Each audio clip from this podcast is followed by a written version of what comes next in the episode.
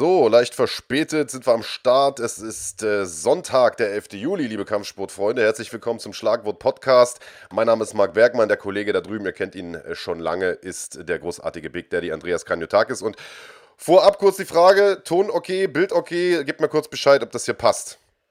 Denn ihr ahnt es, ihr ahnt es, äh, ich muss heute mal wieder den Podcast schmeißen.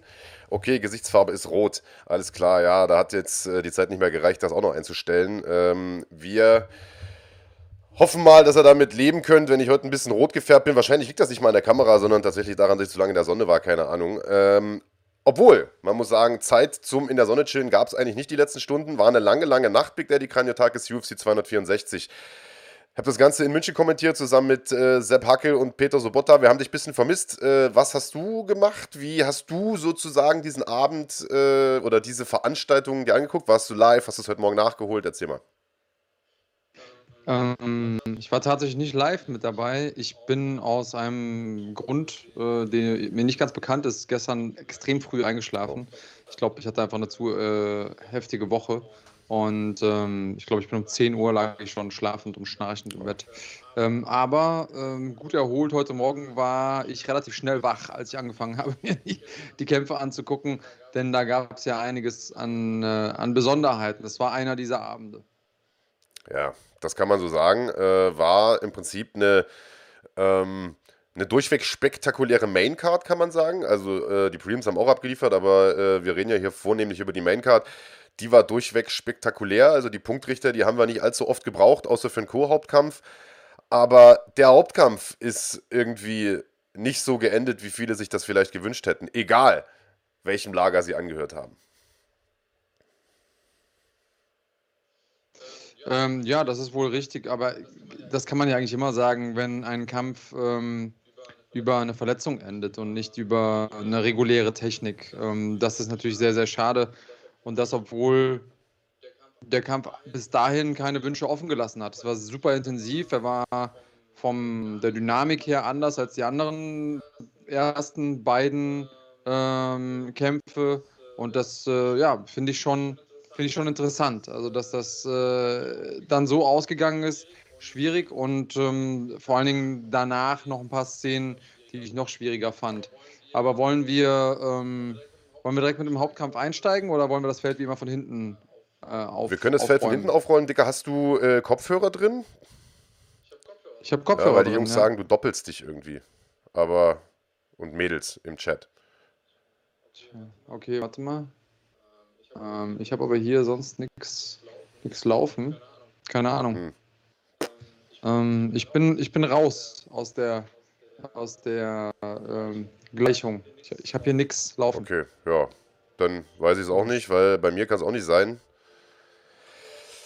Wer weiß. Äh, wir hoffen, wir könnt damit leben, Leute. Manuel Thompson haut erstmal einen Fünfer rein. Er sagt, boah, die Nacht war krass, absoluter Mindblow. Danke, dass ihr so genau kommentiert habt. Ja, äh, vielen, vielen Dank. Äh, war im Prinzip einfach zu kommentieren. Die Kämpfer haben sich mehr oder weniger ja von selbst getragen.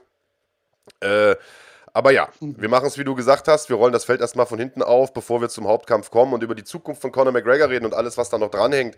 Ähm, vielleicht sollten wir auch mal ein Fass aufmachen, das Peter Sobotta letzte Nacht aufgemacht hat, nämlich diese Calf-Kicks. Muss man da vielleicht regeltechnisch was ändern? Und wenn das von einem wie ihm kommt, der ja eigentlich am liebsten Kopfstöße und Soccer-Kicks noch hätte, dann will das schon was heißen. Also wir haben heute mhm. einiges zu diskutieren, aber es ist ja auch nicht nur eine der, der größten Veranstaltungen des Jahres gewesen, sondern äh, vor allen Dingen auch das letzte Tippspiel ever. Das haben wir ja äh, in den letzten Tagen so angekündigt. Deswegen würde ich sagen, ähm, wollen wir der Sache natürlich auch äh, den gebührenden Rahmen bieten und das nicht einfach so äh, nebenbei wegmachen, sondern natürlich die restlichen vier Kämpfe äh, auch nochmal mm. besprechen. Das Ganze ging los mit Sean O'Malley, der eigentlich äh, auf Louis Smolka hätte treffen sollen, äh, dann mit nicht mal zwei Wochen Vorbereitungszeit einen anderen Gegner bekommen hat, nämlich Chris Moutinho von außerhalb der UFC. Das hat Andreas für jede Menge Kritik gesorgt, weil äh, es ja eigentlich im Bantamgewicht der UFC eine Menge interessanter Gegner für Sean O'Malley gegeben hätte, die sich auch auf Twitter lautstark zu Wort gemeldet haben. Die Erklärung von O'Malley war, keiner von denen hätte das Gewichtslimit erbringen können, deswegen ist es am Ende Moutinho geworden. Ähm, wie stehst du zu der Entscheidung, da jemanden von außerhalb zu holen, der dann am Ende auch ein 1 zu 8, fast 1 zu 9 Außenseiter war? Äh, und was sagst du zu der Leistung von dem? Also ich glaube, wir haben neben dem Korean Zombie jetzt noch einen neuen Zombie. Äh, ja, auf jeden Fall. Das war ziemlich, das war ziemlich verrückt. Ein, ein ziemlich verrückter Kampf. Ähm, die beiden sahen auch ehrlich gesagt nicht so aus, als wären sie in derselben Gewichtsklasse. Das muss man ja noch mit dazu äh, nehmen, denn ich glaube, der Umstand, dass er das Gewicht gepackt hat, lag eben daran, dass er sonst auch leichter unterwegs ist. Ähm, und ähm, der Kampf an sich von der Dynamik her war ziemlich verrückt. Auch deshalb, weil äh, Chris Moutinho einfach unheimlich viele Schläge absorbiert hat, das von einem größeren Mann, ähm, die auch sehr, sehr gut geschlagen waren. Also ich will da Sean O'Malley gar nichts wegnehmen, aber Chris Moutinho, der hat auf jeden Fall Herz bewiesen, wie wir es selten sehen. So viel kann man sagen.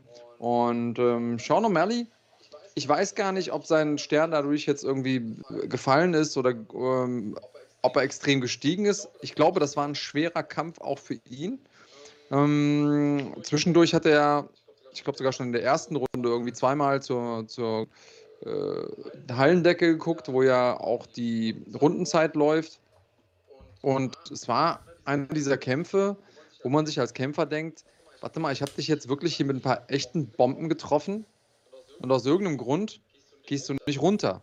Und das kann durchaus auch psychisch Einfluss haben und das kann vor allen Dingen auch Einfluss auf die Kondition haben. Also ich habe das selber schon erlebt, dass man dann irgendwann seine Kräfte logischerweise auch auf eine bestimmte Art und Weise einsetzt und an einem gewissen Punkt denkt, okay, warte mal, ich krieg den nicht K.O. geschlagen. Und dann auf einmal wird man müde und überlegt sich so, warte, puh, wenn ich jetzt hier die ganzen 15 Minuten kämpfen muss, wie lange halte ich noch durch? Und alleine dieser Denkprozess ähm, sorgt nochmal dafür, dass man, dass man sich weiter ermüdet. Ähm, ich glaube, das haben wir bei Sean O'Malley gesehen. Er ist aus meiner Sicht trotzdem gut damit umgegangen. Und Chris Moutinho, ja, einfach nach vorne gelaufen. Du hast es gesagt, ähm, wie, ein, wie ein Zombie. Ja. Der Kampf wurde abgebrochen mit 30 Sekunden äh, übrig sozusagen auf der Uhr und wir haben gestern, also nachdem muss man sagen, Moutinho drei Runden lang von Sack bekommen hat und wir haben gestern ähm, so ein bisschen darüber ge gemutmaßt oder gefachsimpelt, ob der Abbruch denn korrekt war, ob man ihm diese, diese 30 Sekunden nicht noch hätte schenken äh, sollen oder äh, ob es gut war, dass man ihm da sozusagen, um seine Gesundheit zu schützen, äh, rechtzeitig rausgenommen hat. Äh, was ist deine Meinung dazu? Das ist eine gute Frage. Ich glaube, ähm, der Referee muss immer gucken, wie hoch ist die Wahrscheinlichkeit, dass ein Kämpfer überhaupt noch gewinnen kann. Und wenn es klar ist, dass er nicht mehr gewinnen kann, ihm einfach noch mehr Schlägen auszusetzen, die er ja bekommen hat, und zwar nicht zu wenig davon, ähm, wo, wo ist da der Sinn dahinter? Und klar kann man jetzt sagen, es ist nochmal was anderes, quasi aus der Sicht der Ehre, wenn man nicht vorzeitig gefinisht wird. Aber ich fand ehrlich gesagt den Abbruch gerechtfertigt, auch wenn ich da wahrscheinlich einer von wenigen bin. Oder wie war deine Einstellung dazu? Äh, wir waren uns gestern auch nicht so ganz einig. Ich persönlich hätte ähm, also ich habe in der Sendung gesagt, man hätte weiterlaufen lassen sollen, weil die 30 Sekunden hätte man dem Jungen noch geben können. Dann hätte er halt keine K.O.-Niederlage in der Bilanz gehabt. Ich glaube, das ist für einen Kämpfer immer noch mal wichtig. Aber ähm, ich bin bei dir. Natürlich steht die Gesundheit des Kämpfers äh, im, im, Mittelpunkt. Und äh, Dana White mhm. hat es ja auch gesagt, den Kampf hätte man schon zwei, drei Minuten oder eine Runde eher abbrechen können. Also ich finde, wenn man abbricht, mhm. weil der äh, so einseitig auf das, äh, ins Brett bekommt, dann hätte man es schon eher machen sollen. Die 30 Sekunden, weiß ich nicht, ob die den Braten noch, noch fett gemacht hätten, ehrlicherweise. Ja, also ich, ich kann es zumindest verstehen, dass es an der Stelle abgebrochen wurde. Vorher gab es für mich nicht diese klar, diesen klaren Moment, wo man sagt, okay, jetzt hast du so viel in Folge kastiert, ähm, so alles, was du probiert, läuft ins Leere oder du probierst nichts mehr. Das wären ja die, die Kriterien, die man ansetzen kann. Und Herb Dean hat da keinen leichten Abbruch gemacht, das muss man auch sagen. Das ist natürlich was, womit er sich keine Freunde gemacht hat aber ich finde es okay so. Ich glaube, keiner von uns hat jetzt gedacht, dass er in den letzten 20 Sekunden noch das Ruder rumreißen wird. Nee, das war relativ unwahrscheinlich. Aber ähm, letztlich ähm, muss man sagen, war es eine beherzte Leistung für den jungen Mann und es hat sich auch gelohnt. Also die Gehirnzellen, die er da losgeworden ist, ich weiß nicht, ob man sowas in Geld aufwiegen kann, aber Dana White hat sich da sozusagen in, in Gönnerlaune präsentiert und hat im Nachgang gesagt, äh, pass auf, also der hat zwar nicht wirklich äh, gegengehalten, aber hat halt drei Runden lang kassiert und seinen Mann gestanden und dafür geben wir ihm den Bonus für den Kampf des Abends, der ja äh, an diesem Abend auch höher war als sonst. Also statt 50.000 gab es 75.000 Dollar und ich glaube, so viel hat der junge Mann in seinen Kämpfen bisher insgesamt nicht verdient. Das heißt, der Abend hat sich zumindest äh, finanziell äh, für den jungen Mann gelohnt.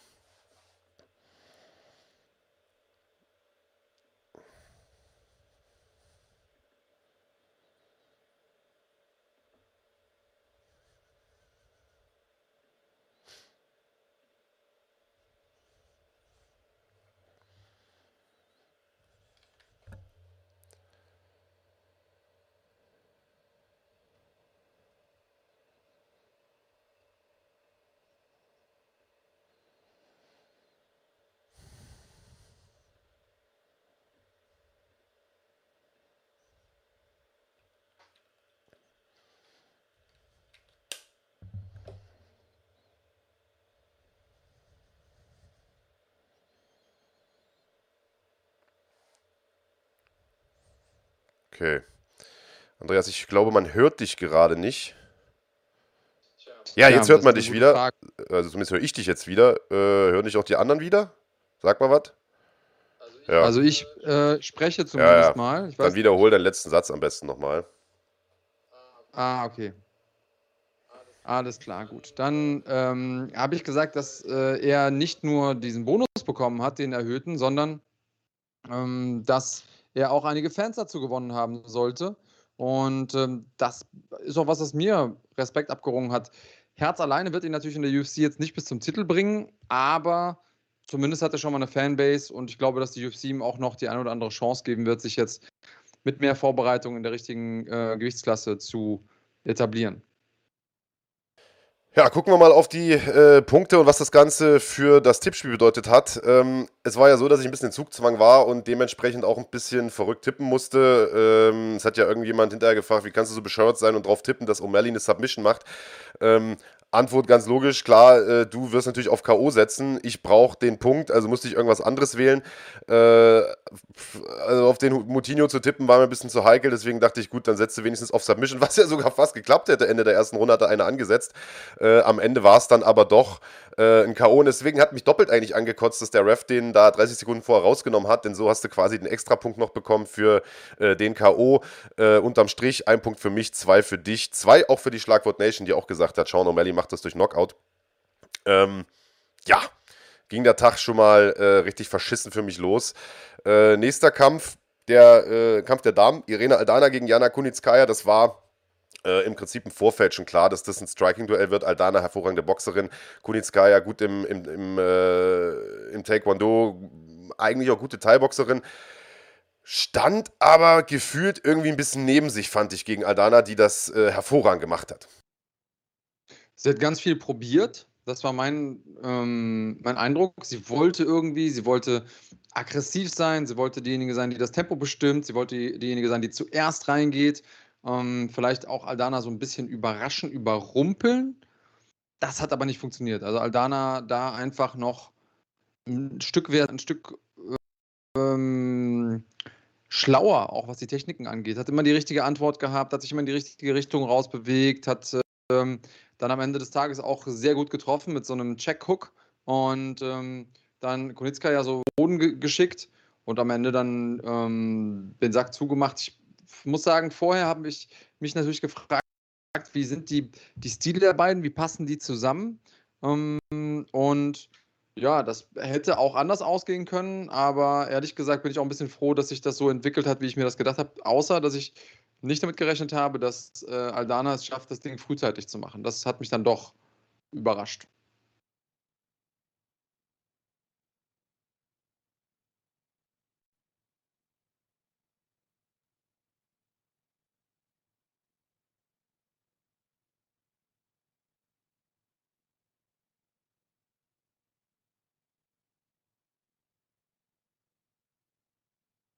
Oh, du bist jetzt wohl nicht mehr zu hören. So, jetzt müsste es klappen. Hm. Ähm, Ich bin bei dir. Ich hätte auch nicht gedacht, dass die beiden Damen äh, oder das vorzeitig machen. Ich konnte mich nicht ganz entscheiden, für, für, auf wen ich tippen sollte, aber hätte wirklich Stein und Bein geschworen, dass es über die Zeit geht und dass es auch eine total ansehnliche Schlacht wird. Äh, hätte nicht gedacht, dass Kunitskaya so einseitig baden geht. Und die hat es, glaube ich, immer so ein bisschen aus der Verzweiflung heraus gemacht, so diesen Clinch versucht zu erzwingen, ist dabei natürlich immer wieder auf dem Brett draufgelaufen und äh, dass Aldana halt hart schlägt, das wusste man vorher. Ähm, dementsprechend gut gemacht für Irene Aldana und ich bin äh, mal äh, sehr, sehr gespannt, wie es für die äh, jetzt weitergeht. Denn das ist jetzt, also waren vorher beide schon Top 5. Theoretisch gibt es jetzt darüber nicht mehr viel Luft. Ähm, die Frage ist, Big Daddy, Titelkampf gegen Amanda Nunes, siehst du da eine Chance für, für Aldana oder kommt das, wäre das noch zu früh? Ja, die Frage ist, wer hat da eine Chance gegen, äh, gegen Amanda Nunes? Ähm, ich weiß gar nicht, ob äh, Holly Holm gerade einen Kampf anstehen hat oder, oder Jermaine, Jermaine de Randemi, aber die beiden fände ich schon geile Matchups für, äh, für Aldana. Und ähm, damit könnte man auch sein Profil nochmal zusätzlich schärfen. Und sollte sie an den beiden vorbeikommen, würde ich sagen, Feuer frei. Ja, gegen Holly Holm hat sie ja ähm, zuletzt erst ah. verloren nach Punkten. Ähm, ja, das heißt, ja. äh, ob man da direkt einen Rückkampf macht, weiß ich jetzt nicht. Aber du hast natürlich schon recht. Die, es, es, ist immer so ein bisschen eine Krux, was macht man mit diesen vielversprechenden Contenderinnen? Wirft man die der Löwin im wahrsten Sinne des Wortes zum Fraß vor schon? Denn ich glaube auch, gegen Amanda Nunes wäre das jetzt erstmal noch nichts für sie. Äh, aber wenn man mhm. das nicht macht, was macht man denn dann sonst mit denen? So, weil wenn die irgendwie Top 3, Top 2, was weiß ich was sind, dann, weißt du, dann, dann werden die Möglichkeiten ja langsam äh, äh, äh wenig, weißt du? Dann irgendwas muss man mit denen ja machen. Und irgendwann muss man denen den Titelkampf geben. Aber ich glaube, es wird auf lange Sicht das Problem bleiben, dass man, glaube ich, keine kredible Contenderin hat für Amanda Nunes. Ja, das ist ein großer, großes Problem für die Gewichtsklasse auch einfach. Ähm, also ich erinnere mich jetzt irgendwie dran, ähm, als Triple äh, C irgendwie die Gewichtsklasse verlass, verlassen hat. Und seitdem der weg ist im Fliegengewicht ist halt, äh, nee, Bantamgewicht ist ja auch einiges los. So. Deswegen, also ich, ja, manchmal ist so, eine, ähm, so, ein, so ein starker, starke Championess auch irgendwie Fluch und Segen zugleich. Ja, für die, für die Spannung im Bantamgewicht auf jeden Fall. Äh, wir gucken erstmal auf die Auswertung der Punkte. Ich habe ja gesagt, Kunitskaya wird das machen. Du hattest auf Aldana getippt. Äh, wir haben alle gesagt nach Punkten. Übrigens, Schlagwort Nation auch Aldana nach Punkten gesagt. Dementsprechend für euch beide jeweils einen Punkt. Für mich null. Und damit war dann im Prinzip der Tippspielsieg auch schon mehr oder weniger äh, in weite Ferne gerückt, beziehungsweise fast unmöglich. Ich lag ja mit fünf Punkten hinten. Äh, das hätte jetzt schon noch ein Wunder gebraucht. Ähm, nächster Kampf äh, war ein Duell der Schwergewichte Tai Tuivasa gegen Greg Hardy, ein Kampf. Big Daddy, von dem ich mir ehrlicherweise im Vorfeld gar nicht so viel erwartet hatte. Ich dachte, das wird ein sehr, sehr unschönes Ding. Ich hatte da so Tuivasa vor mir gesehen, wie er schwingt und Greg Hardy, wie er versucht lang zu bleiben und das Ganze irgendwie so ein bisschen hingegurkt wird. Aber das Gegenteil war der Fall. Ja, also das war so, dass äh, sogar, was mich am meisten überrascht hat, Hardy der Erste war, der irgendwie First Blood ähm, getroffen hat, da Tuivasa so ein bisschen zum Wackeln gebracht hat und dann aber vielleicht auch aufgrund seiner mangelnden Erfahrung in solchen Situationen sofort nach vorne gestürmt ist und dann von Tuivasa abgekontert wurde und äh, ja, niedergestreckt. Und da war ich auch ganz kurz versucht zu sagen, so, oh, war das jetzt ein bisschen früh abgebrochen? Aber wenn man äh, danach mal Hardy angesehen hat, ähm, das war schon ein ziemlich heftiger Wumms, den er sich da eingefangen hat. Und äh, das war schon der richtige Abbruch, oder was sagst du? Also hundertprozentig. Ich meine, du weißt ja, wie es ist als Kämpfermann. Du, du, du, äh, ich glaube, wenn er sich die Szene hinterher nochmal anguckt, wird er auch sagen, dass der Abbruch vollkommen korrekt war, weil er war definitiv weg. So, also der war für, mhm. der war weg. Und ähm, ich glaube, in dem Moment realisierst du das einfach nicht. Du siehst nur, okay, ich bin doch hier, ich stehe doch hier, warum geht es denn nicht weiter? Aber ich glaube, wenn er sich das nochmal anguckt, Greg Hardy, äh, da, da gibt es, glaube ich, nichts dran zu diskutieren. Und ich glaube, er wird sich auch in den Arsch beißen, weil eigentlich hat er das gut gemacht. Er hat ja Tuivasa gut erwischt und wollte dann aber ja. einfach zu viel. Ist da zu äh, risikofreudig reingegangen und Tuivasa einfach harter Hund wie er ist, knallt einfach so ein Konter raus und trifft natürlich auch äh, und äh, legt sozusagen im Prinzip den, den, den geilsten Knockout des Abends vielleicht sogar hin. Also das war schon gut gemacht von Tuivasa. Für Greg Hardy natürlich bitter, denn eigentlich muss man sagen, bis dahin gute Performance von ihm, aber jetzt halt auch schon wieder eine Niederlage, muss man sagen. Nachdem er zuletzt schon gegen Tibura verloren hat, äh, nachdem er in Russland zu früh eigentlich gegen Kaliber wie Volkov geboxt und, und auch verloren hat. Ähm, der hängt so ein bisschen in so einer blöden Situation, Big Daddy. Also man muss ja im Prinzip schon fast ihm Respekt zollen, dass er solche starken Namen kämpft, wie Tibura, wie äh, Volkov. Aber das ist eigentlich zu früh für ihn. Auf der anderen Seite muss er auch solche Namen kämpfen, weil der kämpft halt jetzt irgendwie schon, hat jetzt irgendwie schon den sechsten, siebten, achten Kampf auf einer UFC Main Card. Da kannst du ihm ja auch kein Fallobst hinstellen. Das ist richtig. Ich, das ist, glaube ich, Fluch und Segen zugleich. Sein Name ist zu groß, um ihn irgendwie auf die Undercard zu packen, groß. Und auf der anderen Seite ähm, ist er aber nicht gut genug, um mit den Leuten ganz oben mitzuhalten. Schauen wir mal, wie die UFC damit umgehen wird. Ähm, ich glaube, er sollte noch mal demnächst so einen Mittier-Kämpfer bekommen, äh, vielleicht als, äh, als Main-Event der Undercard oder sowas, weil alles andere, er braucht auch einfach noch ein bisschen, bisschen Entwicklungszeit, glaube ich. Naja, und ich sag mal, das Ganze, also das setzt sich ja auch psychologisch irgendwie so ein bisschen fest, weißt du? Einer wie Hardy, so ein, mhm. so ein physischer Typ, der ja im Prinzip auch davon lebt, reinzugehen und vielleicht auch mal einen umzuhauen, ähm, so schwer K.O. zu gehen oder was heißt schwer K.O. zu gehen, aber so abgekontert zu werden und runterzugehen äh, und sozusagen mhm. kurz weggeknipst zu werden, das, das merkt er sich ja, glaube ich, auch. Meinst du, dass er da in den nächsten Kämpfen übervorsichtig ist oder ob das irgendwie in seiner Entwicklung so ein bisschen eine Rolle spielt, weil irgendwann fragst du dich ja auch, Alter, kann ich hier mit den großen Jungs überhaupt mitspielen? Reicht es dafür überhaupt? Das ist eine gute Frage. Auf der anderen Seite könnte man natürlich auch hingehen und sagen, hey, ich habe Taito Iwasa angeklingelt und wäre ich da schlauer mit umgegangen, dann ähm, hätte ich das Ding auch gewonnen. Also insofern ähm, kommt es ein bisschen darauf an, wie er es schafft, das, das zu verpacken. Und ich halte ihn eigentlich für jemanden mit einem sehr, sehr gesunden Ego. Deswegen glaube ich, wird das eher seine Interpretation sein. Aber ja, so ein, so ein K.O., so ein heftiger K.O. kann natürlich was mit einem machen. Jetzt waren die Lichter da nicht komplett ausgeknipst.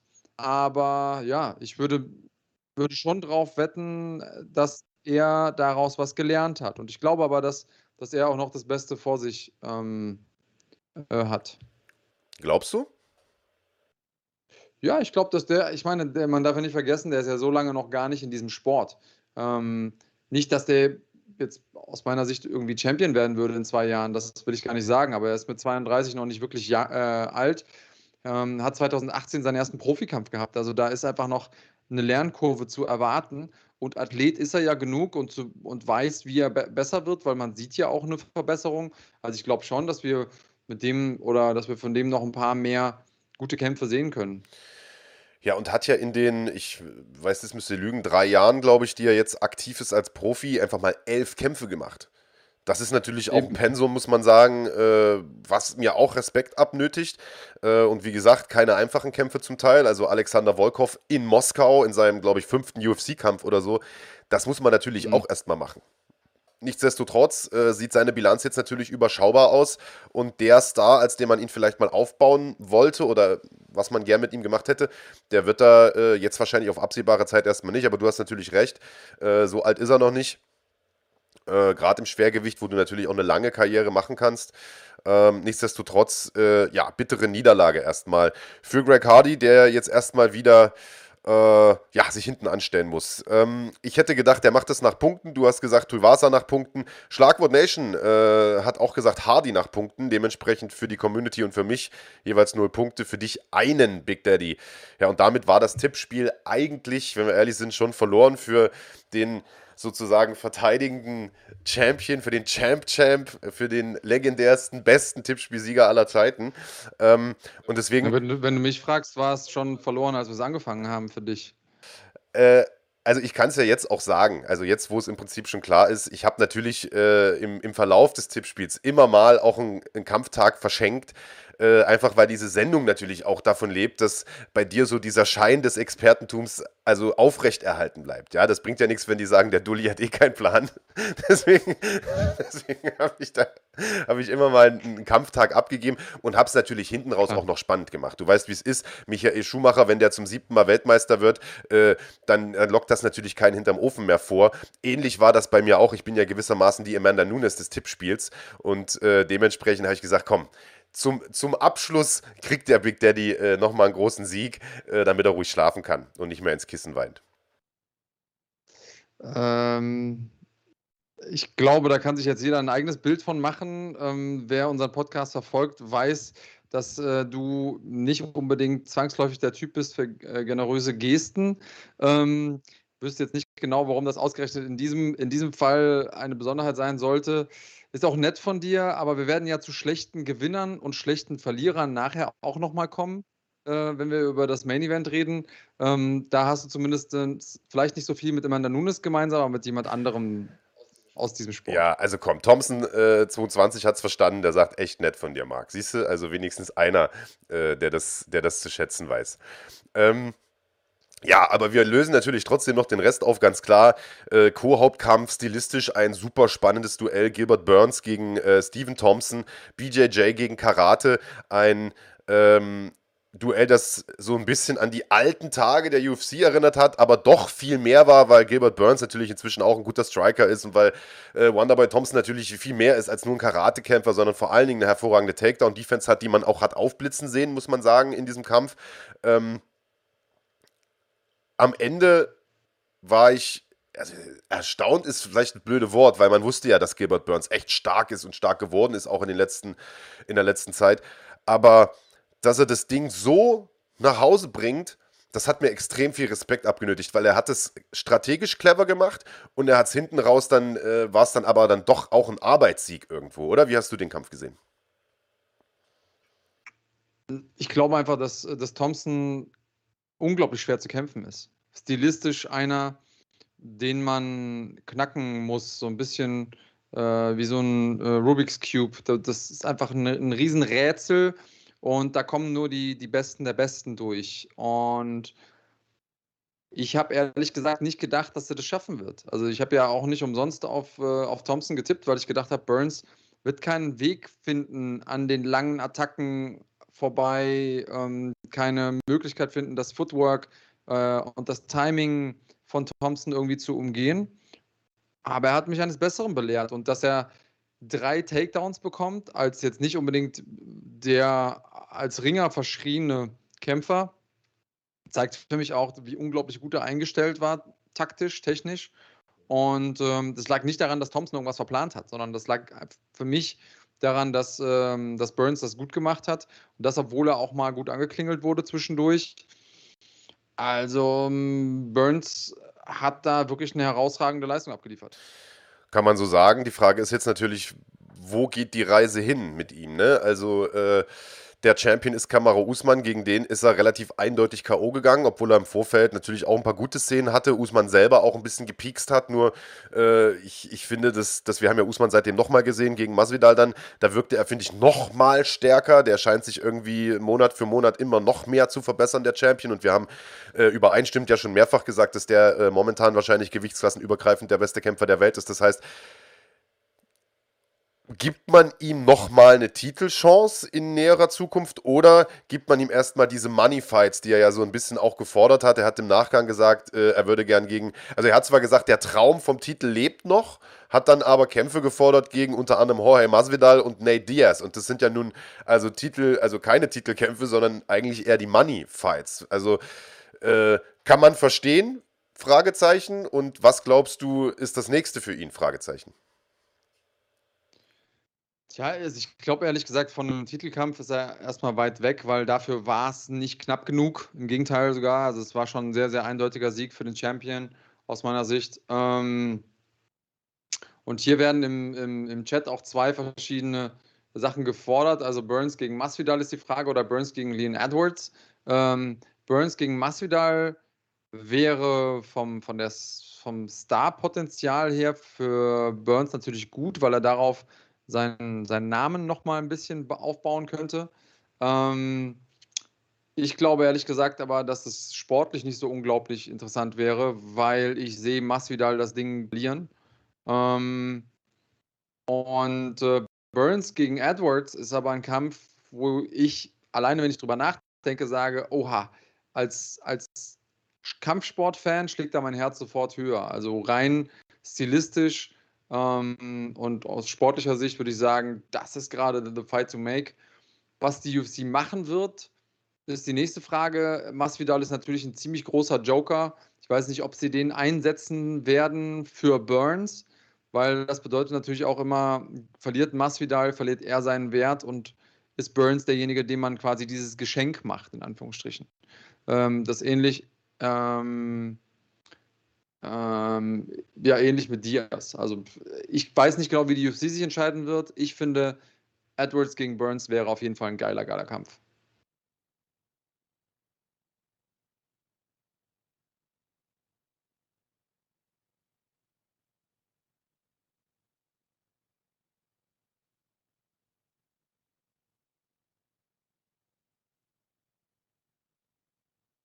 Dein Ton ist wieder weg.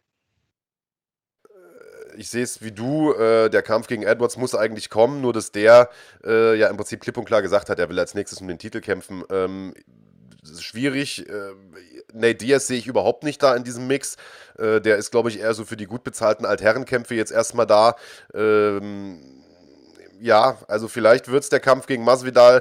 Ich weiß aber auch nicht, ob sie Masvidal dafür verheizen. Äh, schwierig eigentlich. Ja, also Durinho jetzt eigentlich durch diesen Sieg, muss man sagen, kurios manchmal in einer komischen Situation.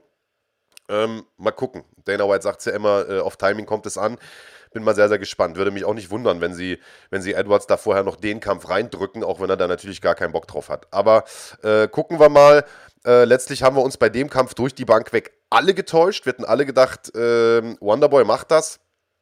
Hätten gedacht, Wonderboy lässt sich nicht stellen, lässt sich nicht runternehmen ähm, und haben dementsprechend alle auch Wonder, auf Wonderboy getippt. Dementsprechend null Punkte durch die Bank weg für die Community und auch für uns beide. Und bevor wir jetzt über den Hauptkampf sprechen und darüber sprechen, wie es mit Conor McGregor weitergeht und ob diese Calf-Kicks verboten werden müssen, weil immer mehr äh, Fußbrüche oder, oder äh, Schienwadenbeinbrüche äh, auftreten, nicht nur in der UFC, sondern ja auch in Deutschland, wie wir es bei NFC 3 gesehen haben. Ähm, bevor wir darüber diskutieren, machen wir erstmal noch eine ganz, ganz kurze Werbeunterbrechung.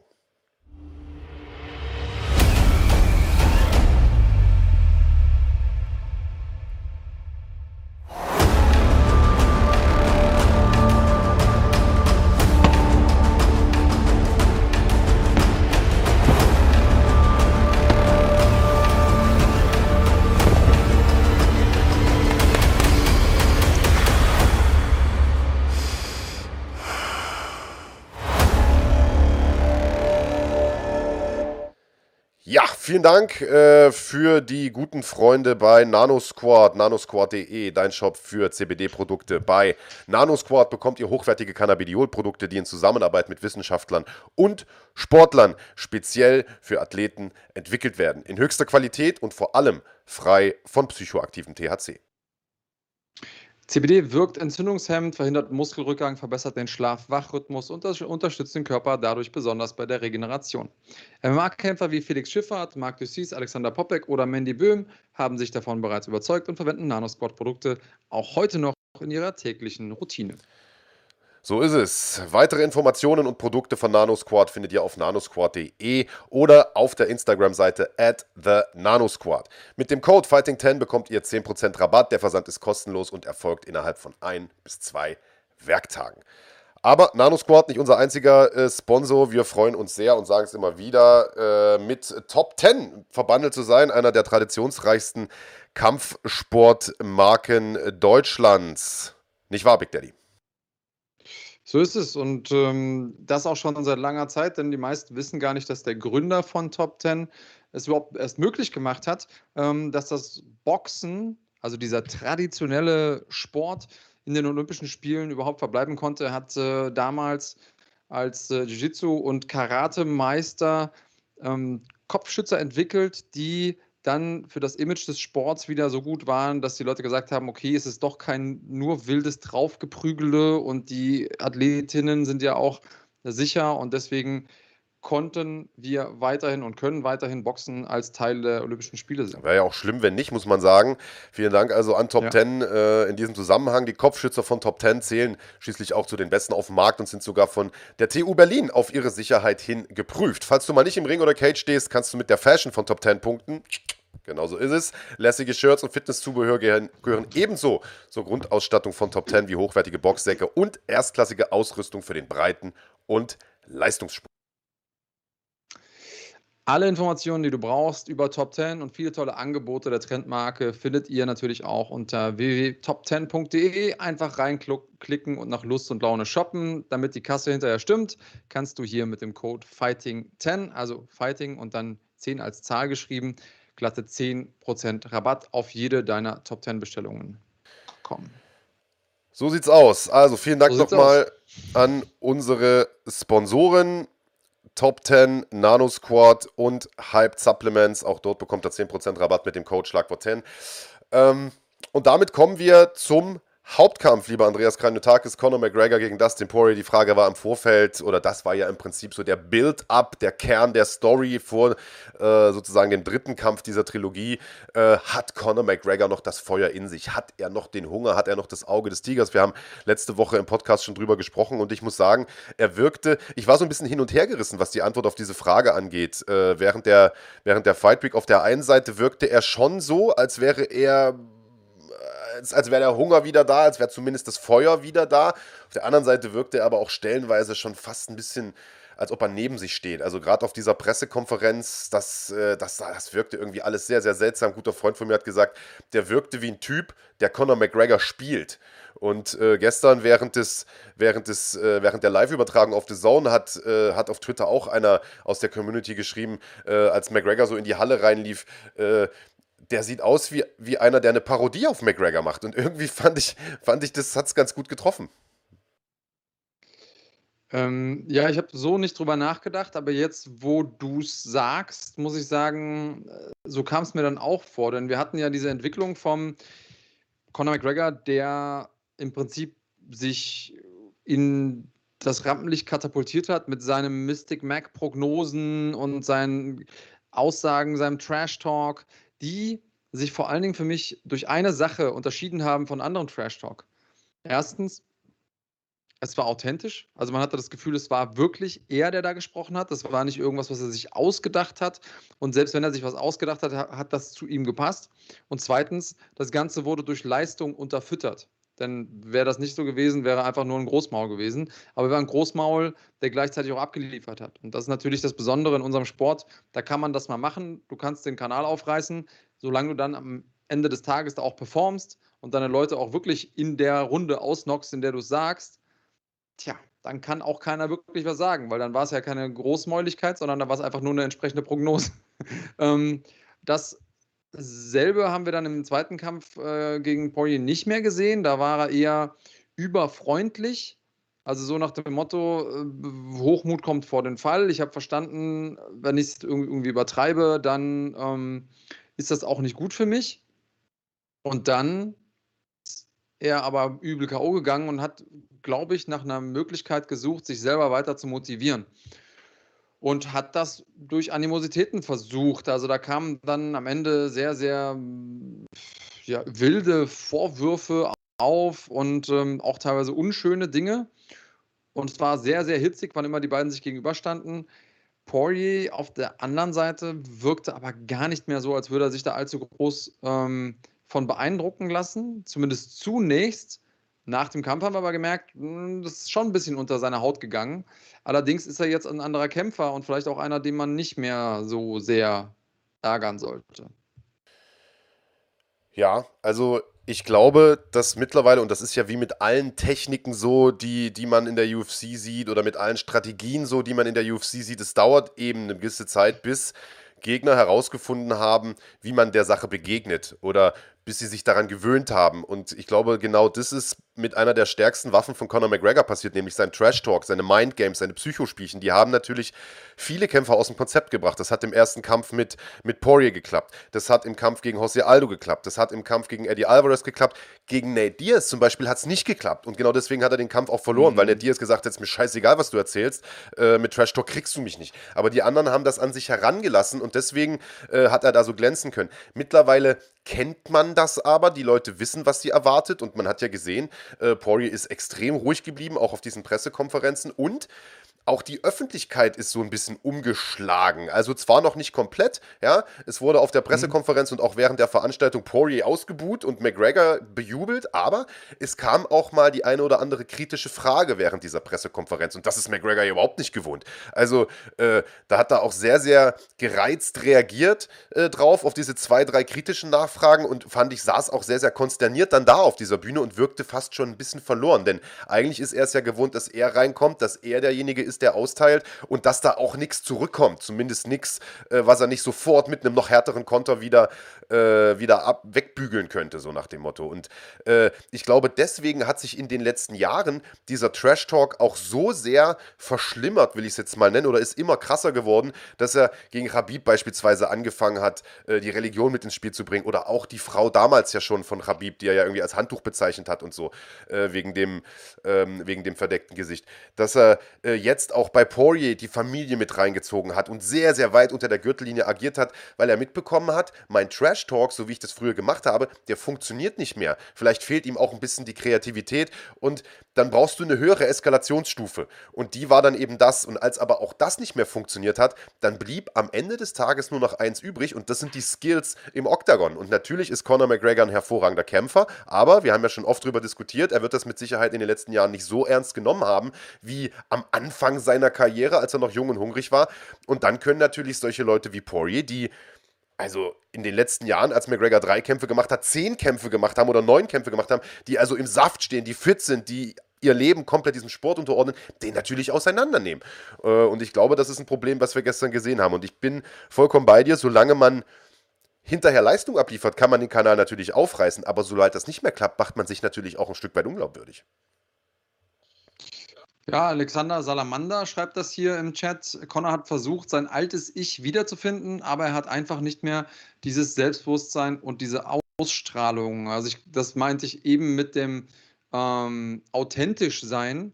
Und ähm, ich bin ja jemand, der prinzipiell die alten Voodoo-Werte im Kampfsport mag und feiert.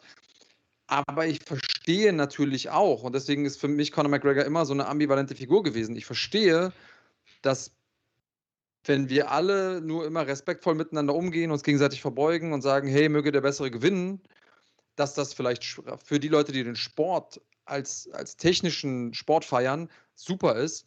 Aber es wird nie über eine gewisse kleine Community hinausgehen. Du brauchst schon diese Leute, an denen sich die Menschen reiben, ähm, um dann wirklich so, einen, so eine Bewegung draus zu machen. Und das ist ja das, was Conor McGregor geschaffen hat und geschafft hat. Und deswegen habe ich McGregor immer gefeiert dafür, dass er neue Leute zum Sport gebracht hat, aber ich habe es gehasst, auf welche Art er das gemacht hat. Also es war für mich immer so eine ambivalente Art und Weise. Das Thema ist natürlich das, du kannst dir das eigentlich überhaupt nicht leisten, so mit deinen Gegnern umzugehen, so respektlos zu sein. Wenn du es, wenn du aber gewinnst, dann verzeihen die Leute dir das eher. Wenn du aber verlierst, dann bist du der Häme und der Schmach ausgesetzt. Und die Frage ist für mich so ein bisschen, ähm, das ist aber jetzt eher keine sportliche, sondern eine Marketingfrage. Wie oft kann McGregor das noch machen, bevor er einfach nicht mehr ernst genommen wird von der breiten Masse? Ähm, und äh, das ist, das ist eine Sache. Und dann gibt es natürlich ganz, ganz viele andere Fragen, die wir klären müssen. Also es, gibt, es gab eine heftige Verletzung in diesem Kampf. Ähm, wie geht es damit weiter? Wie geht es jetzt mit Poirier weiter? Ist relativ klar, er soll ja den Titelkampf bekommen. Ähm, auch Dana White hat ja gesagt, okay, dass McGregor und, und Poirier auf jeden Fall nochmal gegeneinander äh, kämpfen werden. Ähm, das heißt für mich so ein bisschen Win or Lose, wird, wird Poirier Champion, dann kriegt Connor als nächstes den Titelkampf oder was? What? Äh, ziemlich verrückt. Aber ähm, für mich eine, eine Frage, die ich mir stelle, und ich weiß nicht genau, wie viel du da an, an Recherche reinge, reingesteckt hast, aber ich habe mir das wirklich häufig und sehr genau angeguckt. Weil das war ja McGregor sehr, sehr wichtig. Warum ist am Ende des Tages deiner Meinung nach wahrscheinlich dieser Knochen gebrochen oder diese Knochen gebrochen? War es so, dass Poirier einen Kick gecheckt hat Anfang des Kampfes und damit quasi schon es eine Vorverletzung gab? Oder lag es an was anderem? Äh, ich weiß es nicht. Wir haben gestern während der Übertragung auch gerätselt. Man hat es ja durch das äh, Replay nicht direkt sehen können, weil die nur die aktuelle Szene sozusagen gezeigt haben. Ich glaube nicht, dass der Fuß einfach so umgeknickt ist. Denn mm. äh, das war ja jetzt nicht irgendeine wilde Bewegung, wo man mal komisch landen könnte, sondern er hat ja einfach nur, ich glaube, es war eine Fürhand äh, oder, oder, oder, oder eine, eine, ich weiß gar nicht, ich glaube, es war eine Fürhand, die er geschlagen hat, mit einem Step. Also er hat quasi einfach nur den Schritt mitgenommen. Und also das ist eine automatisierte Bewegung. Das ist, als ob du einen Schritt vorwärts machst. Da setzt du den Fuß nicht so ab. Es wirkte auf mich so oder auf uns gestern so in der Sprecherkabine. Ähm, dass, dass das wieder so ein Nervending war. Das hatten wir neulich schon in irgendeinem UFC-Kampf, wo äh, ein Kämpfer einen Kick auch bekommen hat von den Unterschenkeln, dann der Nerv da unten einfach wie betäubt war und er seinen Fuß nicht mehr gespürt hat und den Fuß auch so schief aufgesetzt hat, weil man einfach nicht mehr spürt, in welcher Stellung dieser Fuß ist. Äh, diesen Eindruck hatte ich. Also ich glaube nicht, dass der Fuß vorher angebrochen war. Ich glaube einfach, das war irgendein so Nervenproblem und er hat den falsch aufgesetzt und ihn sich dadurch gebrochen. Aber ey, das ist Spekulation, ich weiß es nicht. Vielleicht weißt du aber mehr, umsonst stellst du die Frage ja wahrscheinlich nicht so. Nö, ich weiß auch nichts. Ich habe eine Idee davon. Ähm, und ähm, ich nehme die Informationen, die ich habe, und die Informationen, die ich habe, ist, dass Connor sagt, nee, nee, das hatte nichts mit, äh, äh, mit Poirier zu tun, einfach um ihm auch diese, ja, diese, diese Genugtuung zu nehmen, dass er wirklich aktiv an seinem Sieg beteiligt war. Ähm, aber Poirier, der gesagt hat, ey, ich habe einen Kick von ihm gecheckt, und da habe ich gemerkt, dass was passiert ist. Und dann habe ich ihm auch, habe ich auch da drauf gedeutet und habe gesagt, na, siehst du, was du davon hast, mich zu, äh, zu kicken. Denn er hat ja auch in der Postfight-Press-Conference äh, gesagt, dass er schon damit gerechnet hat, dass äh, Connor seinerseits mit ihm diesen Low-Kicks angreifen wird. Und es gab wirklich, und ich glaube, es war der zweite Kick, äh, den Connor gesetzt hat zum, zum Bein. Einen, den hat äh, Poirier nicht gecheckt im klassischen Muay Thai-Sinne. Also er hat nicht sein Knie angehoben und dann mit dem, mit dem Schienbein gecheckt, sondern er hat sich ein bisschen reingelegt und dann hat Connor auf das Knie getroffen. Und ich kann mir schon vorstellen, dass dabei was kaputt gegangen ist. Ich kann mir natürlich auch vorstellen, dass es eine Art Ermüdungsbruch ist. Denn Connor wird viel, viel trainiert haben. Ähm, alles Dinge, die in irgendeiner Art und Weise auch ähm, die Knochen belasten können. Und vielleicht, also war da schon vor dem Kampf irgendwas kaputt. Ähm, ich glaube ehrlich gesagt, dass äh, aber durch das einfache Aufstellen eines Fußes, in dem Moment, wenn man vielleicht ins Leere schlägt oder so, dieser Knochen so nicht gebrochen wäre. Ähm, aber spannender, ähm, spannender Verlauf, den wir natürlich so nicht erwartet hätten, logischerweise. Ähm, Conor McGregor verliert und sitzt dann da am Cage und obwohl er Schmerzen hat, obwohl er bestimmt enttäuscht ist, schreit er da durch die Gegend, ey, ist ein Dr. Stoppage, ist ein Dr. Stoppage, weil er nicht möchte, dass das offiziell als TKO gewertet wird. Ähm, das ist schon ziemlich abgefahren. Wie hast du das erlebt? Und mal andere Frage: Fandest du es gut, dass er danach noch interviewt wurde? Ähm, oh, das ist viel auf einmal. Äh, also erstmal gut, dass du das schon mal erklärt hast, weil die Frage hatte vorhin irgendein User auch gestellt hier bei uns aus der Schlagwort Nation. Ähm, also Connor hatte nicht gerufen Stop the Stoppage, das hatte nämlich jemand vorhin äh, in den Chat geschrieben, sondern ähm, No Doctor, äh, äh, Doctor Stoppage war, äh, war die Ansage. Das heißt, du hast es gerade richtig erklärt, er wollte, dass das offiziell so verkündet wird, der Arzt hat den Kampf abgebrochen, er ist nicht K.O. gegangen. Äh, und mhm. da, also ich meine, man kann natürlich über McGregor sagen, was man will. Der, die Reaktion danach, da sprechen wir ja gleich auch nochmal drüber, die Reaktion im Vorfeld, äh, das war alles unter der Gürtellinie, das war alles nicht in Ordnung, aber der hat sich den Fuß gebrochen und hat weder abgeklopft noch sich weggedreht, sondern er lag dort unten und hat versucht, noch mitzukämpfen. Also, das muss man mm. schon mal sagen, bei allem Hate, bei allem berechtigten Hate auch. Ähm, das hat mir relativ viel Respekt abgenötigt. Das habe ich während der Übertragung gar nicht so auf dem Schirm gehabt. Ich habe mir das dann hinterher nochmal reingezogen heute im Zug und dachte mir, fuck, der hat ja wirklich noch versucht mitzukämpfen, den wegzustoßen, den ranzuziehen und hat sich sogar über den Abbruch ein Stück weit aufgeregt. Also das fand ich schon krass. Äh, das, auch das braucht Eier, das muss man einfach sagen. Ähm, dass er natürlich diese Doktor-Stoppage einfordert, ist irgendwo verständlich. Auf der anderen Seite ist natürlich auch eine Doktor-Stoppage nicht, nichts anderes auf dem Papier als ein TKO, nur dass dann halt bei Wikipedia, sage ich jetzt mal, drin steht TKO in Klammern Doc-Stoppage. Äh, ob das jetzt so einen großen Unterschied macht, äh, das weiß ich nicht. Die Reaktion von ihm danach, wie gesagt, sprechen wir gleich nochmal drüber, die ging natürlich überhaupt nicht. Ähm, dass er da interviewt wurde, fand ich insofern in Ordnung, als dass er das ja, glaube ich, auch wollte.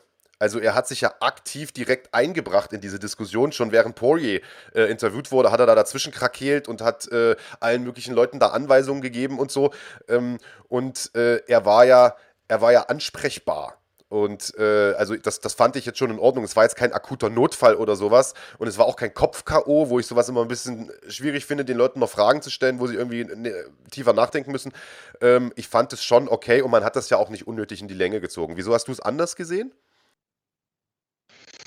Ähm, nee, ich bin da eigentlich auf deiner Seite. Ich finde eine Sache äh, äh, spannend. Light Yagami fragt, warum wird nicht über Dustins ekliges Verhalten geredet? Ähm, das ist natürlich auch eine Geschichte, die ich für mich, ich hätte ehrlich gesagt Dustin so ein bisschen eingeschätzt, als würde da Größe zeigen am Ende des Tages. Ähm, aber so richtig, so richtig hat er das nicht gemacht. Also hat sich dann schon auch so ein bisschen auf das, auf das Niveau von McGregor runterbegeben. Oder siehst du es anders? Ich sehe es tatsächlich ein bisschen anders. Also man muss ja sagen, äh, dass McGregor da im Vorfeld schon ein paar Grenzen überschritten hat. Also mm. äh, dieser Murder-Talk, ich werde dich umbringen, ich werde dich abschlachten, ich werde dich töten. Ähm, das klingt, finde ich, auf Englisch immer alles so ganz normal, so leicht dahingesagt. I'm gonna murder him, I'm gonna kill him. Man denkt immer gefühlt, das hat man schon öfter mal gehört, ja, von Deontay Wilder beispielsweise. Aber Poirier hat natürlich nicht Unrecht. Das ist schon doch relativ geschmacklos, denn äh, es sind ja schon auch mal Leute gestorben. Vielleicht jetzt im MMA nicht so viele mhm. oder was, äh, aber im Boxen ist das ja schon häufiger vorgekommen. Und ich glaube, niemand möchte seinen Gegner ernsthaft wehtun oder zumindest töten. Das ist schon, das ist schon ein bisschen makaber, mhm. muss man sagen. Wobei ich das vielleicht noch so ein bisschen als hey, McGregor Trash Talk irgendwie abgetan hätte, aber dann so die Familie mit reinzuziehen, ja, deine Frau hat mir Privatnachrichten geschrieben und die wollte mein, äh, mein Ding sehen und was weiß ich was. Das ist schon hart und äh, man kann das machen. Man kann das machen. Ich bin auch dafür zu sagen, ey, fair game, jeder kann sagen, was er möchte, aber dann muss er eben auch die Quittung dafür einstecken. Und die Quittung hat McGregor bekommen. Ich finde, das Ground and Pound von Poirier war, da hat man gemerkt, dass er sauer war, dass sich da ein bisschen Frust aufgestaut hat. Das waren einige der heftigsten, am, also hartgeschlagensten Ellbogen, die ich äh, in langer Zeit gesehen mm. habe. Und ich finde es auch in Ordnung, dass, dass Poirier da nicht schauspielert, sondern sondern zeigt, dass er, dass er drauf scheißt und dass, dass McGregor das verdient hat. Äh, das finde ich vollkommen in Ordnung, zumal man ja sagen muss, ähm, die Szene, die du wahrscheinlich ansprichst, da sozusagen während des Postfight-Interviews, während er das gegeben hat, hat McGregor ja fünf Meter weiter drüben schon wieder dieselbe Nummer durchgezogen und rumkrakeelt und seine Frau mit reingezogen, die im Übrigen den hier gemacht hat. Da gibt es ein Foto von, wo sie vor McGregor steht und so macht, während er da rumbrüllt. Fand ich ganz nett. Und ich muss dir sagen, während der Pressekonferenz nach dem Kampf hat man Poirier ja auch gesehen da ging er mir persönlich schon wieder fast ein bisschen auf den Sack, obwohl ich ihn sehr, sehr sympathisch finde, weil er äh, gesagt hat, ja, ich finde den Trash-Talk von McGregor nicht in Ordnung. Ähm, ich würde das so auch nicht machen. Ich wünsche dem alles Gute und hoffe, er kommt gesund nach Hause zu seiner Familie. Und das fand ich schon wieder ein bisschen heuchlerisch, weil ich glaube nicht, dass er ihm das wünscht. Ich glaube, dem ist scheißegal, ob der gesund nach Hause zu seiner Familie kommt. Und zu Recht. Und zu Recht. Warum soll er das nicht auch öffentlich sagen? Weil der hat sich so viel Scheiße anhören müssen die letzten Wochen. Da finde ich, ist es nur menschlich, wenn man sagt, weißt du was, ich gönne dem Penner das. So, finde ich, das, das macht ihn für mich dann nur menschlich irgendwie. Ja, ja, ja, also menschlicher hätte ihn das mit Sicherheit gemacht. Das, das glaube ich dir. Ich glaube, dass er trotzdem versucht hat, mit jetzt so ein bisschen Abstand nach dem Kampf das Richtige zu sagen. Und da bin ich ihm jetzt, also irgendjemand hat hier gerade geschrieben, ähm, das ist halt normaler Trash-Talk, wenn er dann, wenn er damit nicht umgehen kann, ist er im falschen Sport. Äh, ich würde mal so sagen, solange du gewinnst, bist du im richtigen Sport. Das äh, kann man, glaube ich, so sagen. Und gewonnen hat er ja. Und er hat auch echt richtig gut ausgesehen, unabhängig von der ähm, Thematik mit dem, mit dem Beinbruch. Also ich glaube, es ist tatsächlich eher ähm, ein Beinbruch als ein Fußbruch, denn ähm, das ist ja überhalb des Fußgelenks gewesen. Ähm, ja, ich, ich finde, Dustin hat auch eine ganz, ganz schwierige Situation. Ähm, und was ist da das Richtige? Tja, gute Frage. Ähm, ich glaube, dass äh, die meisten Menschen sich nicht vorstellen können, wie es ist, unter so einem Druck zu stehen. Also klar, riesiger Kampf, vielleicht der größte seiner Karriere. Ähm, er weiß ganz genau, gewinne ich das Ding, bekomme ich einen Titelkampf, plus fette Kohle, plus Trilogie mit McGregor bestanden. Also er, er weiß ja, was für ihn auf dem Spiel steht. Dann kommt ein McGregor, zeigt auf einmal wieder ein ganz anderes Gesicht, ähm, redet über, ich bringe dich um, beleidigt die Frau. Ich kann schon verstehen, dass da vielleicht mit einem ein bisschen die Pferde durchgehen. Hätte ich mir gewünscht, dass er da im, im, im Oktagon, während McGregor da sitzt, mit gebrochenem Bein anders reagiert. Ja, er hat da auch irgendwie nochmal diesen McGregor-Walk imitiert und das war mir auch ein bisschen zu sehr drüber. Verstehe ich in dem Moment schon und ich finde es ehrlich gesagt dann auch vollkommen okay, ähm, wenn man irgendwie eine, eine, Stunde später bei der Post-Fight-Conference dann sagt, okay, hey, unterm Strich wünsche ich mir, dass er gesund nach Hause kommt, aber äh, am Arsch lecken kann er mich trotzdem, so nach dem Motto. Finde ich nicht unauthentisch, äh, im Gegensatz zu dir. Ähm, ich finde es interessant, dass viele Leute jetzt im Chat sagen, ähm, sie finden es scheiße, dass Poirier sich da hat feiern lassen für diesen Sieg, sehen das Ganze nicht als Sieg, weil ja eine Verletzung dann im Prinzip ausschlaggebend war für dieses Finish. Aber ehrlicherweise muss man ja sagen, dass die erste Runde doch eine super dominante Runde für Dustin Poirier war. Und ich will das mal vorwegschießen, weil äh, einige Leute, neue Leute hier auch im Chat sind, die äh, uns vielleicht auch noch nicht so gut kennen. Also ich bin definitiv keiner, der als erster mit dem Hammer auf Conor McGregor draufhaut. Ganz im Gegenteil. Ich war viele Jahre eigentlich der größte Fan von ihm, ähm, weil ich glaube, dass er gerade in dem Anfangs in der Anfangszeit seiner UFC-Karriere extrem viel geleistet hat. Aber ich finde einfach das, was er in den letzten Jahren geleistet hat, nicht mehr so beeindruckend. Und wir haben ja vorhin schon drüber gesprochen. Wenn du Trash talks, muss auch was kommen. Und wenn nichts kommt, dann ist der Trash Talk einfach nur noch lächerlich. Äh, und ich fand das, was er da gestern gemacht hat, ich meine, klar, äh, nach, so einer bitteren Niederlage, wo du so viel Arbeit auch reingesteckt hast, dann kotzt du natürlich ab. Und wenn du es gewohnt bist, Erfolg zu haben, auch im Geschäftsleben, wenn, wenn immer alles nach Plan läuft und dann funktioniert plötzlich was nicht, dann kann das natürlich auch Frustration auslösen. Auch das kann ich verstehen. Aber dann so da durchzudrehen und schon wieder die Frau von Poirier zu beleidigen, äh, so nach dem Motto, sie hätte ihm Nachrichten geschrieben, sie wollen zusammen feiern gehen im Nachtclub und ähm, ich weiß nicht, wen er von beiden als, als Little Ho bezeichnet hat, also als kleines Flittchen. Ich weiß nicht, ob das an die Frau ging oder an Poirier, aber in beiden Fällen ist es schwierig, um es mal vorsichtig zu sagen.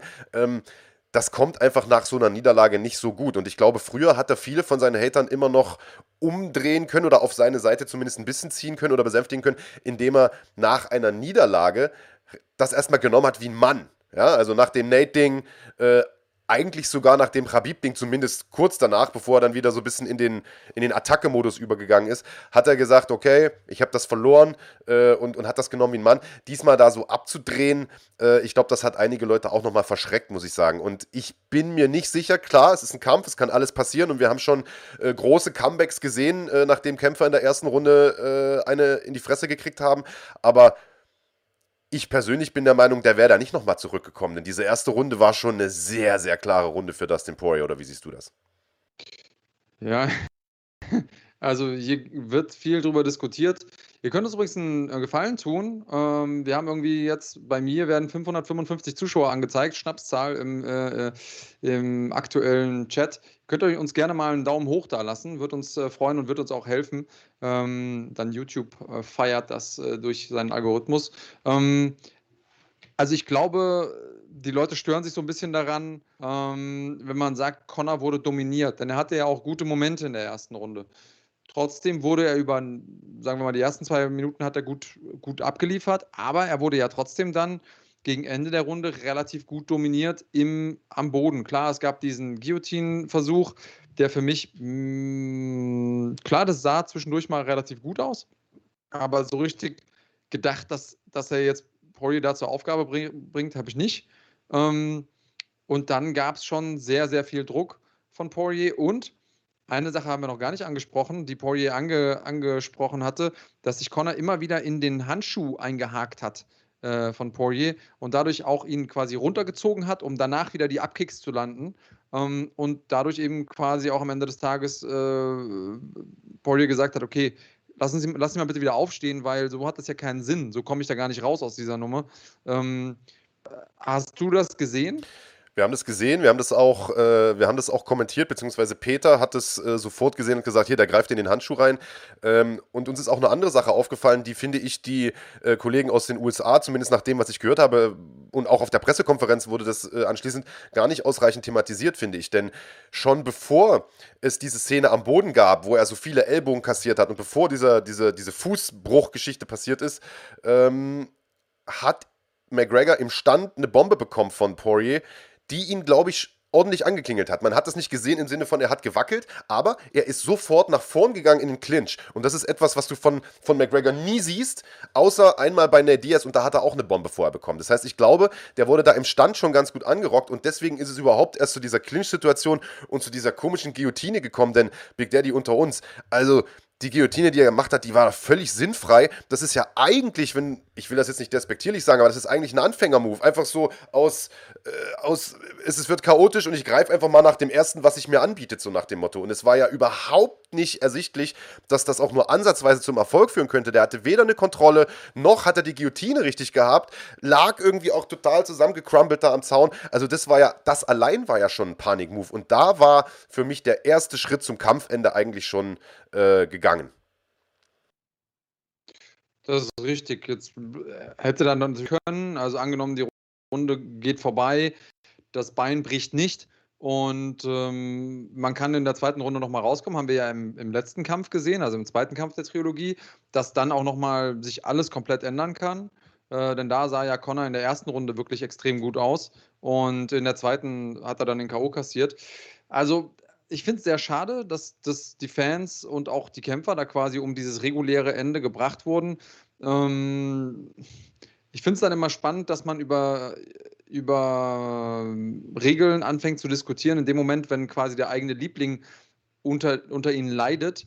Äh, aber in der Definition der Regeln ist es eben so, wenn ein Kämpfer nicht weitermachen kann, weil er sich verletzt, dann ist es, wird es als TKO, als technischer Knockout gewertet. Ähm, klar, der, der Doktor bricht dann, ist nicht so, als hätte Connor von sich aus abgebrochen. Das ist auf jeden Fall, was man ihm sozusagen zur Ehrenrettung eingestehen muss.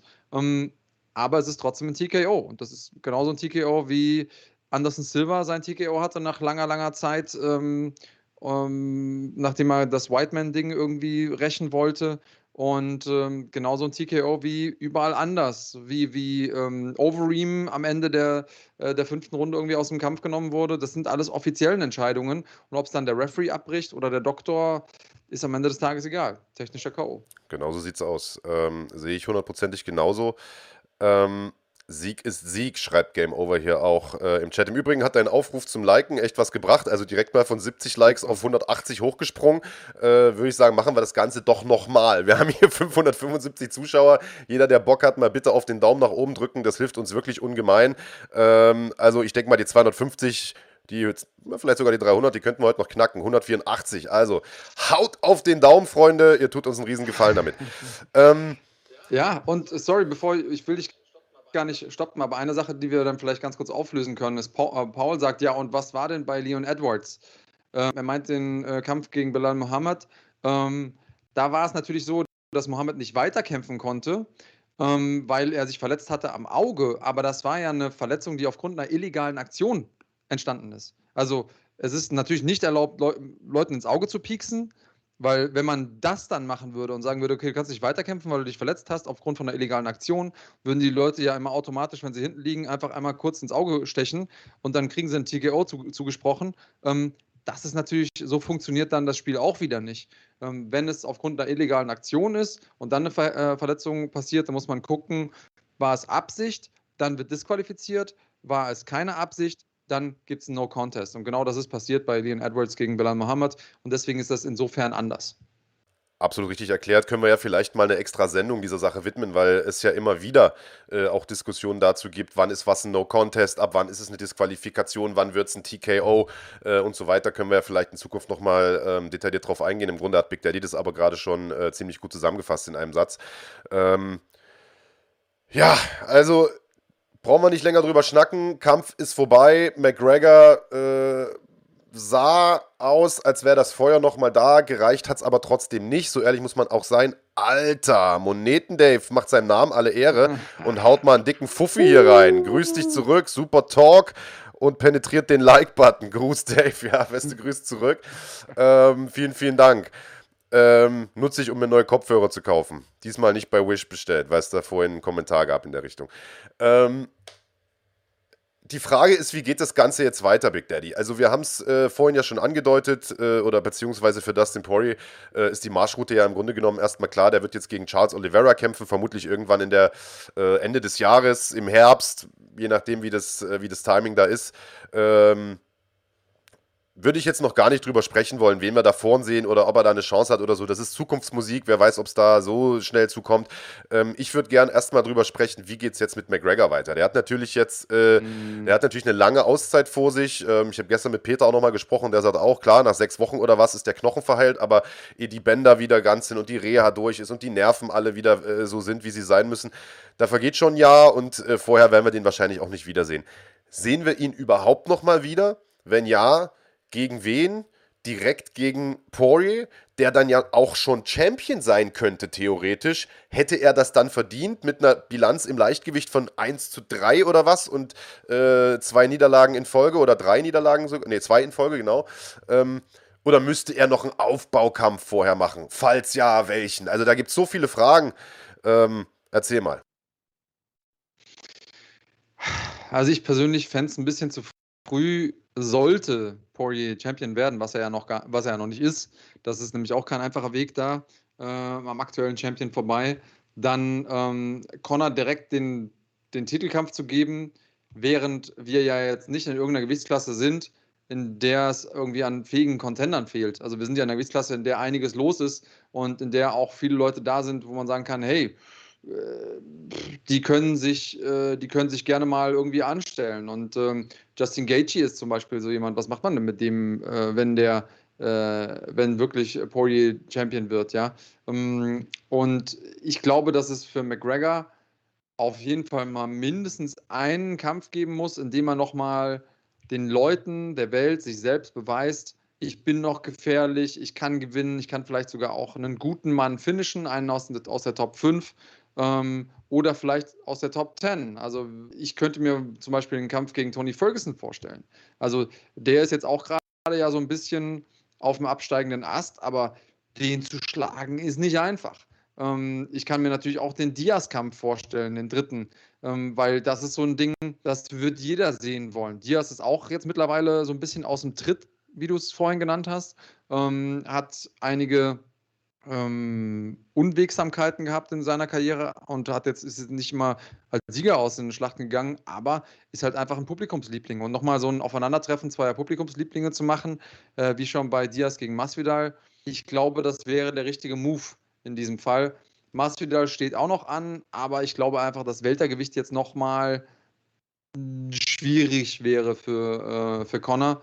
Deswegen lasst ihn erstmal seine Regeneration machen und ich glaube, es kann jetzt eine von zwei Sachen passieren. Entweder denkt er sich jetzt in seinem Krankenbett, warum mache ich den ganzen Kram überhaupt? Oder er denkt sich, ey, weißt du was, jetzt erst recht. Und wenn wir das jetzt erst recht sehen und der das kommen, die kommenden Monate oder vielleicht sogar das kommende Jahr dazu nutzt, wirklich alles darauf auszurichten, dann kann ich mir schon vorstellen, dass er nochmal zurückkommt, weil der kann diese ganzen Sachen ja. Es fehlen einfach diese letzten paar Millimeter und Hundertstel, die es an der Weltspitze braucht. Aber das bedeutet nicht, dass er nicht in den Top 10 gegen interessante Leute kämpfen und gewinnen kann. Deswegen würde ich ihn jetzt auch nicht abschreiben. Wie siehst du es denn? Äh, Im Prinzip genauso. Ich habe das gestern eigentlich auch genauso gesagt im äh, Watch Together, was wir ja äh, sozusagen als kleine Pre-Show gemacht hatten vor der Veranstaltung. Also ähm, ich glaube, dass McGregor definitiv das Zeug hat, es mit den Top 10 zumindest im Leichtgewicht äh, mit den meisten Leuten aufzunehmen. Er hat jetzt ja die Nummer 1 der Weltrangliste sozusagen vor der Brust gehabt. Das mhm. darf man ja auch nicht vergessen. Also äh, Dustin Poirier ist keine Niete. Äh, ganz im Gegenteil, der ist seit vielen Jahren oben dabei, hat das Who's Who geschlagen, hat Gaethje vorzeitig besiegt, hat Alvarez vorzeitig besiegt und so weiter. Also äh, hat einige starke Siege geholt äh, in den letzten Jahren und hat im Grunde genommen, wenn man so will, in den letzten Jahren eigentlich nur gegen Habib verloren. So und alles andere weggeknallt da, was was, was da oben in den mm. Top 5 mhm. rumspringt. Äh, das heißt, die Niederlage geht schon irgendwo in Ordnung. Und ich sehe es wie du, klar, der Kampf gegen Ned Diaz, den kann man machen. Kampf gegen Masvidal könnte man verkaufen. Man könnte einen Kampf gegen Rafael dos Anjos auch immer noch verkaufen. Die sollten ja vor fünf Jahren mal aufeinandertreffen. Äh, RDA war diesmal als Ersatzmann gesetzt, war dort vor Ort, hat Gewicht gemacht, falls einer von beiden Hauptkämpfern ausfällt und er kurzfristig einspringen muss. Die haben sich da auch so ein bisschen, die sind sich einmal über den Weg gelaufen, mussten da separiert werden. Also den Kampf könnte man wahrscheinlich noch bringen. Also an Kämpfen mangelt es McGregor wahrscheinlich nicht. Die Frage ist, ähm, auf welche Kämpfe hat der noch Bock? Also der will mit Sicherheit nochmal gegen Pori ran. Der würde mit Sicherheit um den Titel kämpfen. Wahrscheinlich würde er auch den Nate Diaz-Kampf machen, aber würde der so einen RDA-Kampf annehmen? Weil einfach wäre das bestimmt nicht. Tja, gute Frage. Muss er ja nicht, ne? Ähm, Er muss ja keine, ähm, er muss ja keine ähm, Kämpfe annehmen, die sportlich eine hohe Herausforderung sind, aber nicht die großen Moneyfights sind. Und deswegen glaube ich, dass, dass es ein RDA-Kampf, dafür ist der Name RDA einfach noch nicht zu groß. Wer weiß, was in einem Jahr ist, da kann immer viel, ähm, äh, kann immer schon, schon viel passieren, aber sehe ich jetzt gerade im Moment jedenfalls nicht. Ja, glaube auch nicht. Also wir müssen jetzt erstmal abwarten, wie es weitergeht. Ist wahrscheinlich auch müßig da zu spekulieren, denn ähm, so wie man es verlautbaren hat, wird McGregor morgen operiert äh, oder beziehungsweise heute. Also die haben gesagt morgen, aber dort war es ja noch Samstag, also denke ich mal wahrscheinlich sogar heute direkt äh, operiert.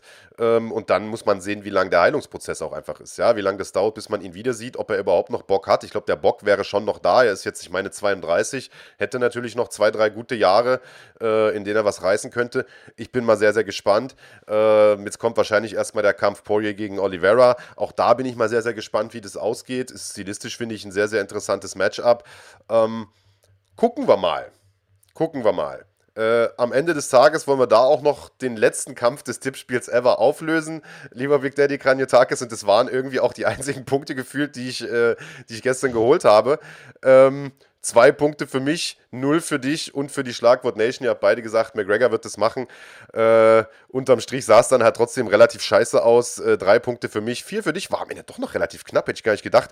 Äh, und drei für äh, die Schlagwort Nation. Dadurch der Gesamtpunktestand, ich traue es mich kaum zu sagen, 81 für mich, 87 für dich, lieber Andreas Kranjotakis und 95 für die Schlagwort Nation. Das führt natürlich dazu, ähm, weil du hast ja darauf spekuliert, dass du dir jetzt quasi als Tippspielsieger in Anführungsstrichen irgendeine fiese Strafe für mich ausdenken kann, kannst, aber das wird natürlich nicht passieren, denn du bist ja gar nicht der Sieger, sondern die Schlagwort Nation hat gewonnen. ähm, ja, also ich sehe das natürlich, dass die Schlagwort Nation noch mal weiter vorne liegt. Jetzt muss man natürlich dazu sagen, gegen die Schwarmintelligenz anzukommen, ist nicht einfach. Ähm, habt ihr gut gemacht da draußen, äh, liebe Kampfsportfans, liebe Schwa Schlagwort Nation. Ähm, und deswegen möchte ich euch auch gerne teilhaben lassen ähm, an meinem Sieg. Wie sage ich gleich, äh, Hans Dampf hat hier nochmal einen Fünfer reingehauen und ähm, sagt es auch, ihr könnt natürlich trotzdem weiter tippen. Und zwar auf der kampftipps.de Webseite, die wird von uns auch entsprechend supportet. Da könnt ihr als Community weiter tippen und ähm, auf alle UFC-Events und auch auf NFC.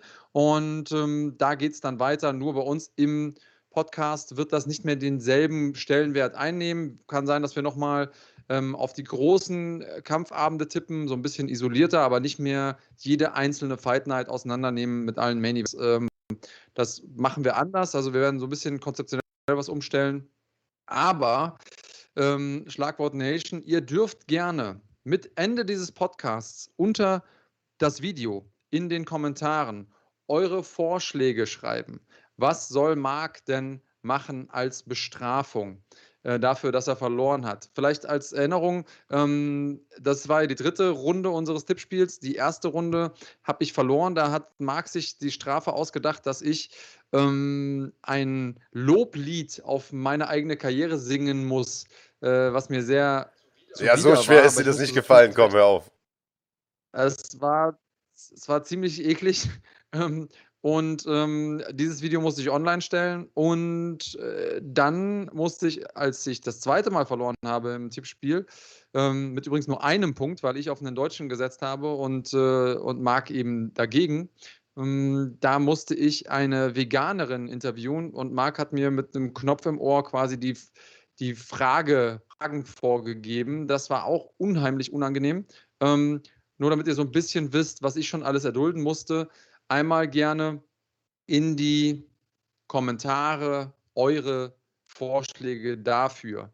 Ähm, Mitte der Woche werde ich meinen eigenen Vorschlag auch noch heraus. Also wir suchen die besten Vorschläge von euch aus. Ich packe meinen eigenen Vorschlag dazu und dann packen wir das Ganze in eine Abstimmung und dann gucken wir mal, was Marc machen muss. Also wenn ihr Mitglied seid, dann könnt ihr das alles mitbestimmen und könnt mit mir gemeinsam Mark leiden lassen. Also wir sehen ja also, hier schon ein paar, äh, ein paar interessante Vorschläge, sage ich mal. Also von Krasse Olf äh, mit einem Dynamo Dresden-Trikot einen Tag in Rostock rumlaufen, ja, sehr schön. Äh, oder Sparring mit Christian Eckerlin. Also da wäre mir das Sparring mit Christian fast noch lieber, weil ich glaube, der hat Erbarmen mit mir. Äh, die Rostocker Jungs wahrscheinlich nicht, wenn ich da mit dem gelben Trikot aufschlage. Äh, ich glaube, dann, dann gibt es definitiv keine nächste Tippspielsaison mehr oder äh, nie wieder ein Schlagwort-Podcast, zumindest nicht mit mir, weil da bin ich einen Kopf kürzer. Ähm, ja, schöne Grüße nach Rostock, schöne Stadt. Äh, Dynamo-Trikot äh, würde ich auch so nicht anziehen wollen als, als HFC-Fan. Ähm, ich bin gespannt, was ihr raushaut für äh, Preise, äh, für, für Strafen, äh, nicht Preise. Ähm, aber sinnige Sachen. Ja? Also es soll schon lustig sein, alles klar. Ich muss mich jetzt hier ein bisschen zum Affen machen. Äh, aber wie gesagt, es kam ja, als wir das am Anfang mal vorgeschlagen hatten, dass ihr Vorschläge machen könnt, da kamen ja so Sachen wie Sackhaare rauchen und so. Also das wird nicht passieren. Den Zahn kann ich euch gleich ziehen. Aber ich bin mal sehr, sehr gespannt, was, was für nette äh, Vorschläge ihr macht. Ähm, und äh, kotze jetzt schon im Strahl, wenn ich dann äh, an die Abstimmung denke. Äh, Big Daddy, bevor wir zu What's in the Back kommen, würde ich gerne noch eine Sache mit dir äh, mal besprechen, weil ich sehr, sehr auf deine Meinung gespannt bin. Ich habe äh, gestern hat das Thema Peter Sobotta angestoßen während der Übertragung.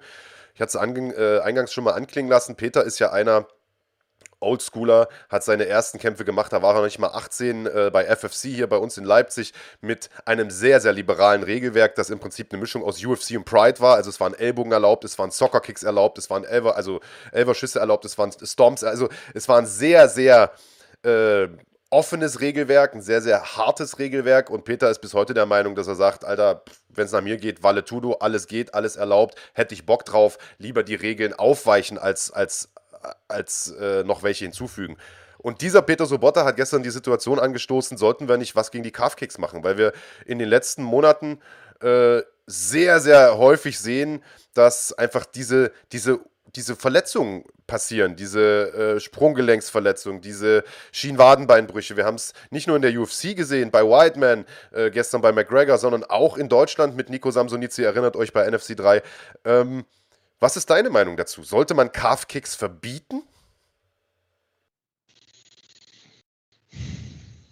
Auf welcher Grundlage ist halt die Frage. Ne? Natürlich ist es so, dass ähm, die Technik an sich, wenn sie sehr gut funktioniert, heftigen Schaden hinterlassen kann, weil eben Nervenschädigungen passieren und dann teilweise Leute umknicken, sich irgendwelche Bänder kaputt machen. Mm, und wenn sie eben nicht funktioniert, wenn sie perfekt geblockt wird, dann kann was kaputt gehen. Ich, äh, ich verstehe schon, worauf du hinaus willst. Ähm, aber ich glaube ehrlich gesagt, dass das nicht der richtige Schritt ist. Ich glaube, dass das ein, ein, ein Teil der Evolution des Sports ist dass jemand einfach diese Möglichkeit gefunden hat, äh, Kämpfe zu gestalten, Kämpfe auch zu beenden. Jetzt wurde eine Möglichkeit gefunden, diese Techniken gut zu blockieren und der Sport wird das regulieren. Ich glaube, die Athletinnen und Athleten werden Möglichkeiten finden, diese, diese Aktionen, wenn sie kommen, entsprechend zu blocken. Und darauf werden die Leute, die diese Techniken ähm, ansetzen, entsprechend reagieren müssen. Und ansonsten haben sie eben die Gefahr, und da, da ist man dann eben in diesem Moment, wo man als, als Athlet abschätzen muss, wie hoch ist das, was ich gewinnen kann und wie hoch ist, ist das Risiko, das ich eingehe. Ähm, und in dieser Abwägung musst du bleiben einfach. Und ich glaube, ehrlich gesagt, dass ein Verbot nicht der richtige Weg ist, ähm, aber dass sich das durch die, durch die Techniken, die angewendet werden und durch die Gameplans regulieren wird. Aber ich bin auch sehr gespannt, wie die, wie die KämpferInnen damit umgehen am Ende, am Ende des Tages. Ich äh, staune, denn äh, ich bin hundertprozentig bei dir, Andreas. Ich habe das dann gestern auch so kommuniziert, äh, noch während der Sendung. Ich glaube, dass ein Verbot nichts bringt, denn äh, das würde ja eigentlich dem Grundgedanken äh, des MMA zuwiderlaufen. Also äh, ein Ellbogen in die Fresse ist ja auch ein verheerender Move, aber deswegen verbietet man ihn ja nicht, denn dann, dann werden einfach Möglichkeiten gefunden, das zu blocken oder zu verteidigen oder so. Und äh, ich sehe es hundertprozentig genauso wie du. Ich glaube, die Kämpfer selbst werden einen Weg finden, so etwas zu verhindern, äh, nämlich indem sie beispielsweise nicht mehr einfach so wild drauf loskicken. Seit äh, diese Calf-Kicks Erfolg hatten vor, wann hat das angefangen? Vor zwei Jahren, vor drei Jahren vielleicht. Mm. Äh, seitdem haben wir gesehen, dass sich das exponentiell vermehrt hat, dass alle Leute plötzlich anfangen, die zu treten, teilweise Leute, die es auch gar nicht richtig können, äh, und dass sie das auch unvorbereitet treten. Also, ähm, das ist ja mit einem normalen Low-Kick eigentlich genau das gleiche. Wenn du den einfach nur unvorbereitet aus der Halbdistanz reinhämmerst, dann ist die Wahrscheinlichkeit natürlich schon höher, dass der geblockt wird und dass du vielleicht sogar dabei abgekontert wirst, als wenn du den als Teil einer Kombination trittst. Also ich sage jetzt mal linke Fürhand Low-Kick oder sowas in der Art. Ähm, und ich glaube, wir werden in Zukunft weniger Calf-Kicks sehen. Also es wird weniger getreten, die werden akzentuierter eingesetzt werden, sie werden besser vorbereitet werden und ich glaube, die Leute werden sich auch überlegen, wie werden diese Kicks getreten. Du hast es ja äh, nach dem Kick von Nico Samsonice hervorragend erklärt hier im Schlagwort-Podcast, wie ein Fuß, äh, wie die Fußstellung sein muss, um, wo bin ich eine Kamera hier, äh, um, um sozusagen das, den Unterschenkel möglichst zu stabilisieren. Eben nicht den Fuß abzustrecken, sodass das Bein möglichst lang ist, sondern ihn anzuziehen und sozusagen diesen Muskel, der hier über dem äh, Schienbein ist, anzuspannen. Das sehen wir auch sehr, sehr selten, weil, äh, weil diese Kicks von weit draußen getreten werden und man versucht, das Bein so lang wie möglich zu machen. Ich glaube, auch das äh, werden wir sehen, dass sich das ändert. Und, ähm, und dann werden wir auch weniger von diesen Horrorverletzungen sehen. Das, da bin ich hundertprozentig von überzeugt. Das ist natürlich schade, so etwas zu sehen. Man wünscht es niemandem. Aber es ist wahrscheinlich ein unvermeidbarer Teil in der Evolution dieses Sports. Bin ich, ähm, bin ich auf jeden Fall bei dir. Und es gibt noch einen Aspekt, den wir jetzt gar nicht angesprochen haben. Die Frage ist ja auch mal ein bisschen, wie trete ich einen, einen Low Kick? Ja? Also trete ich den peitschend einfach nach vorne geschossen oder äh, und ist meine, meine Bewegungsrichtung einfach linear nach vorne oder trete ich den so ein bisschen von oben runter? Und mit welchem Teil meines Schienbeins ähm, treffe ich? Vielleicht machen wir dafür, dazu nochmal ein separates Technikvideo, um den Leuten das so ein bisschen näher zu bringen. Denn Low Kick ist ja nicht gleich Low Kick, ist ja nicht gleich Low Kick, sondern es gibt schon viele unterschiedliche Arten und ähm, die sind sehr, sehr entscheidend in der Frage, wie wahrscheinlich ist es, dass mein, äh, mein Schienbein dabei bricht oder mein Wadenbein oder sogar beides oder ich mich anderweitig verletze. Hundertprozentig. Äh, vielleicht sollten wir das wirklich mal machen. Ich glaube, für viele Außenstehende ist das immer gar nicht so ersichtlich und die glauben immer, so ein Low-Kick ist die einfachste Technik, die du machen kannst. Einfach mal kurz das Bein da ausgestreckt. Aber das ist ja nicht so. Das ist äh, eine Technik, die genauso erlernt werden muss wie jede andere. Und da hängen ja nicht nur diese Schienen-Wadenbeinbrüche mit zusammen, sondern auch eine Problematik, die wir seit vielen, vielen Jahren sehen, wenn ungeübte oder im, im Kicken ungeübte Leute Low-Kicks treten, ich finde immer, ist, wenn es zu diesen Tieftritten kommt beim Inside-Low-Kick, das ist ja auch bloß eigentlich ein technischer Fehler, indem die einfach nur das Bein so ein bisschen da oben dazwischen hauen, dürfte eigentlich nicht passieren, weil normalerweise trittst du das Ding ja so. Und dann, dann weißt du, äh, vielleicht machen wir da wirklich mal ein extra Video zu, aber ähm, an der Stelle, glaube ich, sind wir uns einig, Regeländerung bitte nicht. Ähm, lieber, äh, ja, die, die Technik weiterentwickeln, auch wenn sich das wahrscheinlich leicht sagen lässt, äh, wenn man hier sitzt mit zwei gesunden ja. Sprunggelenken. Aber gut, äh, lass uns einen Deckel drauf machen auf eine ereignisreiche UFC 264 oder hast du noch irgendwas beizutragen zu der Veranstaltung? Nee, zu der Veranstaltung nicht. Äh, Gaming TV, danke für äh, die 2 Euro. Deine Frage in Bezug auf äh, Torres gegen Koga 2. Sehr, sehr spannender Kampf, äh, muss ich sagen. Freue ich mich, äh, darf gerne passieren äh, um den Titel bei bei KSW. Von mir aus muss das sogar passieren. Ja, absolut. Ja. Ähm, dann würde ich sagen, kommen wir jetzt erstmal zum beliebtesten Teil der Sendung, äh, was ich überhaupt nicht verstehen kann, weil du da doch relativ im Fokus stehst. Ähm, what's in the bag? What's in the bag?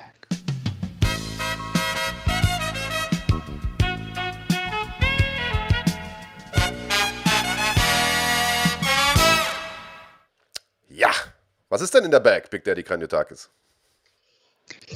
Was ist in der Bag? Ähm, das wissen wir eigentlich nicht. Kann so viel verraten. Letzte Woche habt ihr ziemlich abgefeiert, denn wir hatten unter anderem Tickets für die NFC 4 mit in einer der ähm, Bags, der, der Taschen.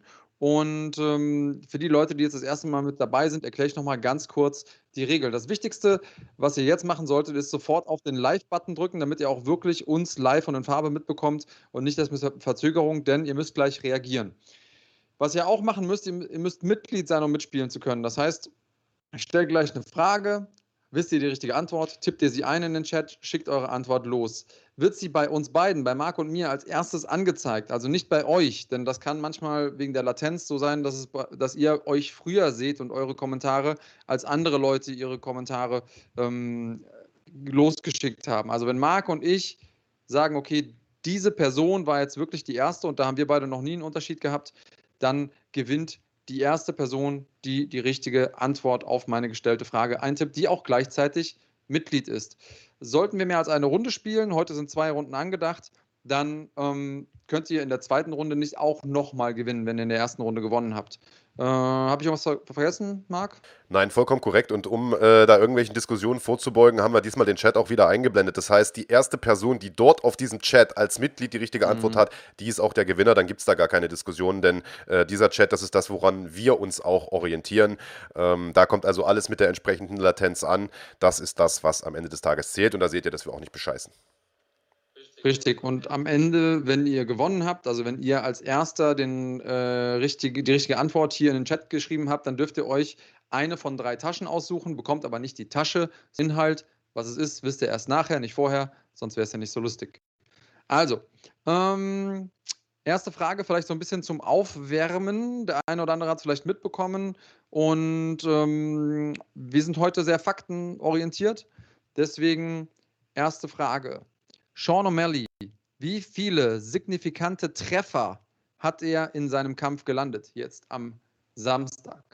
Wie viele signifikante Treffer hat Sean O'Malley gelandet in seinem Kampf jetzt gegen Chris Moutinho?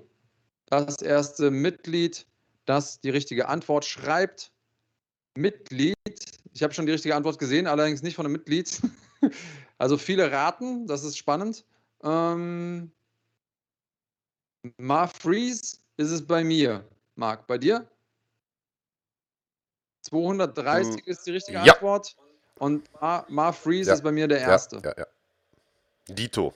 Also, wenn ihr, wenn ihr selber mitgezählt habt, wir haben natürlich die signifikanten Treffer der offiziellen UFC-Statistik gemeint und Mar Freeze hat genau diese Zahl hier reingeschrieben. Ähm, 230 Stück waren es. Martin Bucher schreibt 2000. Das ist natürlich ein bisschen arg viel. Ich zeige dir mal ganz kurz die ähm, Taschen, unter denen du aussuchen kannst. Übrigens, weil die Frage auch gerade kam von dem User, warum Mitglied? Ja. Also äh, man muss Kanalmitglied sein bei uns, äh, um an diesem Gewinnspiel genau. teilnehmen zu können. Genau. Also, Red Solstice ist einmal die erste Tasche, dann haben wir die Pro Elite Tasche und wir haben einmal die Adin S oder 1C Tasche. Welche darf es denn für dich sein, Mafreeze? Ich bin mal gespannt. Also Mafreeze freut sich schon mal, sagt, das ist ja herrlich. Äh, und ja. er möchte Pro Elite. Pro Elite Tasche, alles klar. Ich packe sie mal aus und mal sehen, inwiefern das für dich gut ist. Also, du hast heute gewonnen Chivalry 2 ist ein richtig geiles Game für die PlayStation 4. Du kannst online in Ritter kämpfen mit äh, anderen Leuten, dich aufs äh, Herz allerliebste prügeln. Chivalry 2. Ich hoffe, du bist 18, denn das Ding ist ab 18. Einmal bitte unsere Instagram Präsenz kontaktieren und uns deinen Namen, deinen Klarnamen, weil an Mar Freeze werde ich es nicht verschicken können, und deine Adresse ähm, mitteilen, ganz kurz sagen, dass du das Ding hier gewonnen hast und dann geht das raus an dich. Michael da übrigens gerade voll abgekotzt, dass er gerade mitgekriegt hat, dass er kein Mitglied mehr ist. Also und direkt nochmal Supporter abgeschlossen. Willkommen zurück in der Familie. Leider zu spät für das Gewinnspiel diese Woche, aber vielleicht hast du ja nächste Woche Glück. Ja, wieso? Wenn er jetzt mitmacht, dann ist er ja wieder am Stimmt, Start. wir machen ja noch eine Runde. Wie viele Runden machen ja. wir heute, Big Daddy? Genau, nächste Runde. Äh, jetzt kommt die letzte Runde für heute. Dann let's go. Und die Frage hat natürlich was mit McGregor zu tun, beziehungsweise mit seiner Verletzung. Meine Frage ist, wie heißen die beiden Knochen des Unterschenkels mit lateinischem Namen, also nicht Schien- und Wadenbein, sondern hm, hm, hm, die sich McGregor gebrochen hat? Also Schien- und Wadenbein. Admiral Kaplan schreibt hier Tibia und Fibula und hat natürlich, wow, dass so viele Leute so schnell die richtige Antwort haben, hätte ich nicht gedacht. Ich habe gedacht, das wäre eine, wäre eine sehr viel schwierigere Frage. Digga, das also, ist unser Publikum. Wir haben nur Ärzte, Doktoren, Verschisse, Anatomieprofessoren und so. Das ist einfach unsere Zielgruppe. Hast du Admiral Kaplan auch? Ja, ja, Admiral Kaplan hat das Ding gerissen. Okay. Admiral Kaplan, ich habe jetzt noch zwei, ähm, ich habe jetzt noch zwei Bags für dich. Ich sag mal so: Im Red Solstice war letzte Woche der Trostpreis drin. Das kannst du dir auch aussuchen. Oder du kannst auch die Adin S-Tasche nehmen. Welche hättest du denn gerne?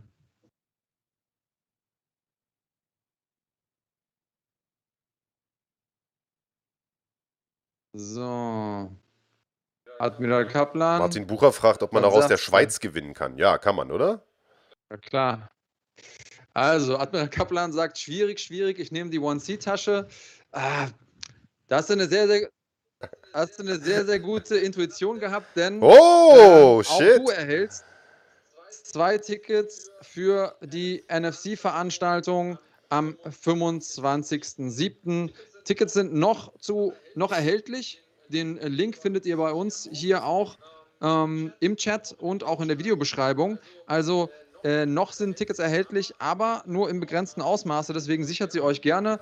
Admiral Kaplan, du brauchst nicht, denn du kommst da für Umme rein. Schreib uns bitte einmal deine Kontaktdaten, dann lassen wir dir welche zukommen oder zurücklegen. Ich weiß gar nicht, wie wir das Also- machen. Aber auf jeden Fall kommst du rein, kannst du dir Zwei Tickets, oder? Kann, kann noch jemand mitnehmen wahrscheinlich.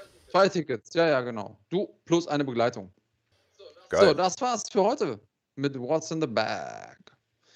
Hier wird auch gerade der Event Team Light äh, Link eingeblendet. Also wer jetzt kein Glück hatte heute, ihr könnt natürlich nächste Woche nochmal versuchen. Ich habe das Gefühl, nächste Woche könnten nochmal Tickets drin sein, aber die Wahrscheinlichkeit ist natürlich nicht so groß, wenn ihr ein geiles Wochenende haben wollt. 24., 25. in Bonn, dann holt ihr euch die Tickets auf Eventim hier über den Link. Tja, Big Daddy, dann ist auch gar nicht mehr so viel äh, zu erzählen, außer äh, dass wir natürlich nochmal einen Blick werfen auf äh, die Card von NFC 4. Also wenn wir jetzt schon Tickets verlosen, wollen wir den äh, Admiral Kaplan und allen anderen auch nochmal erklären, was sie da erwartet. Denn das wird ein Riesenwochenende. Es wird äh, jetzt mittlerweile ein Triple-Header sein, also eine Amateurveranstaltung geben am Freitag, dem 23. Juli, äh, den zweiten Kampftag der NFC Series am Samstag, dem 24. Juli und die große NFC 4 am Sonntag, dem 25. Juli. All das im Maritim Hotel in Bonn. Wunderschöne Location. Äh, beste Adresse, um direkt auch zu übernachten, wenn man irgendwie mehrere äh, Eventtage mitnehmen will, was sich äh, aus meiner Sicht durchaus lohnt. Und ähm, lass uns mal auf die Fightcard schauen, denn äh, die hat es äh, durchaus in sich. Mhm. Äh, Sekunde. Dadam, da haben wir sie. Auch wenn das jetzt noch nicht der Kampf ist, äh, über den ich direkt erstmal äh, mit dir sprechen wollte. Äh, los geht's nämlich natürlich mit dem Hauptkampf, den haben wir schon vor einigen Wochen angekündigt. Alexander Wertko gegen Arbi Mesidov. Und wir haben äh, unter der Woche nochmal ein Highlight von, von Wertko rausgehauen, der immer gut ist für spektakuläre Kämpfe. Andreas Kranjotakis. Und wer Arbi Mesidov nicht kennt, weil er in Deutschland noch nicht so viel gekämpft hat, der junge Mann äh, lebt in Österreich hat äh, seine Kämpfe überwiegend im, im Osten Europas bestritten, unter anderem bei ACB, hat dort wirklich starke Gegner auch gekämpft und äh, ist, ist ähnlich wie Wertko einer von diesen knallharten Typen, die irgendwie alles können und alles auch mit einer extremen Brutalität können. Also ich glaube, der Kampf äh, hat Fight of the Night Potenzial. Ja, also da haben wir auf jeden Fall zwei grimmige Herrschaften, die den Sport beherrschen und die sich einiges antun können und wollen gegenseitig. Und ich sag mal, das ist doch die beste Grundvoraussetzung für, einen guten Hauptkampf. Ähm, also die Jungs werden mit Sicherheit abliefern, so viel ist klar. Ja, Stand jetzt, Co-Main-Event, Mert Özildirim gegen Jano Ehrens. Wir waren ja äh, vergangenen Dienstag, Kahn und ich, äh, im Planet Eater Gym in äh, Balingen, haben dort ganz schön viel Material mitgebracht. Das werden wir, Verzeihung, in den nächsten Tagen auch noch raushauen. Und unter anderem haben wir relativ lange mit Mert gesprochen, den wir ja letzte Woche auch hier im Podcast hatten. Da hat das ja schon angekündigt. Er hat sein Mindset ein bisschen umgestellt. Er ist jetzt der, der böse Mert, der Evil Mert. Wenn man ehrlich ist, muss man sagen, zumindest zwischenmenschlich hat das nicht so ganz geklappt. Es ist immer noch derselbe freundliche Mert, den man kennt, äh, den man einfach lieben muss. Ähm, aber er sagt, dass er, äh, was, was, was seinen Kampfstil angeht, was auch das Sparring angeht, äh, eine andere Einstellung hat.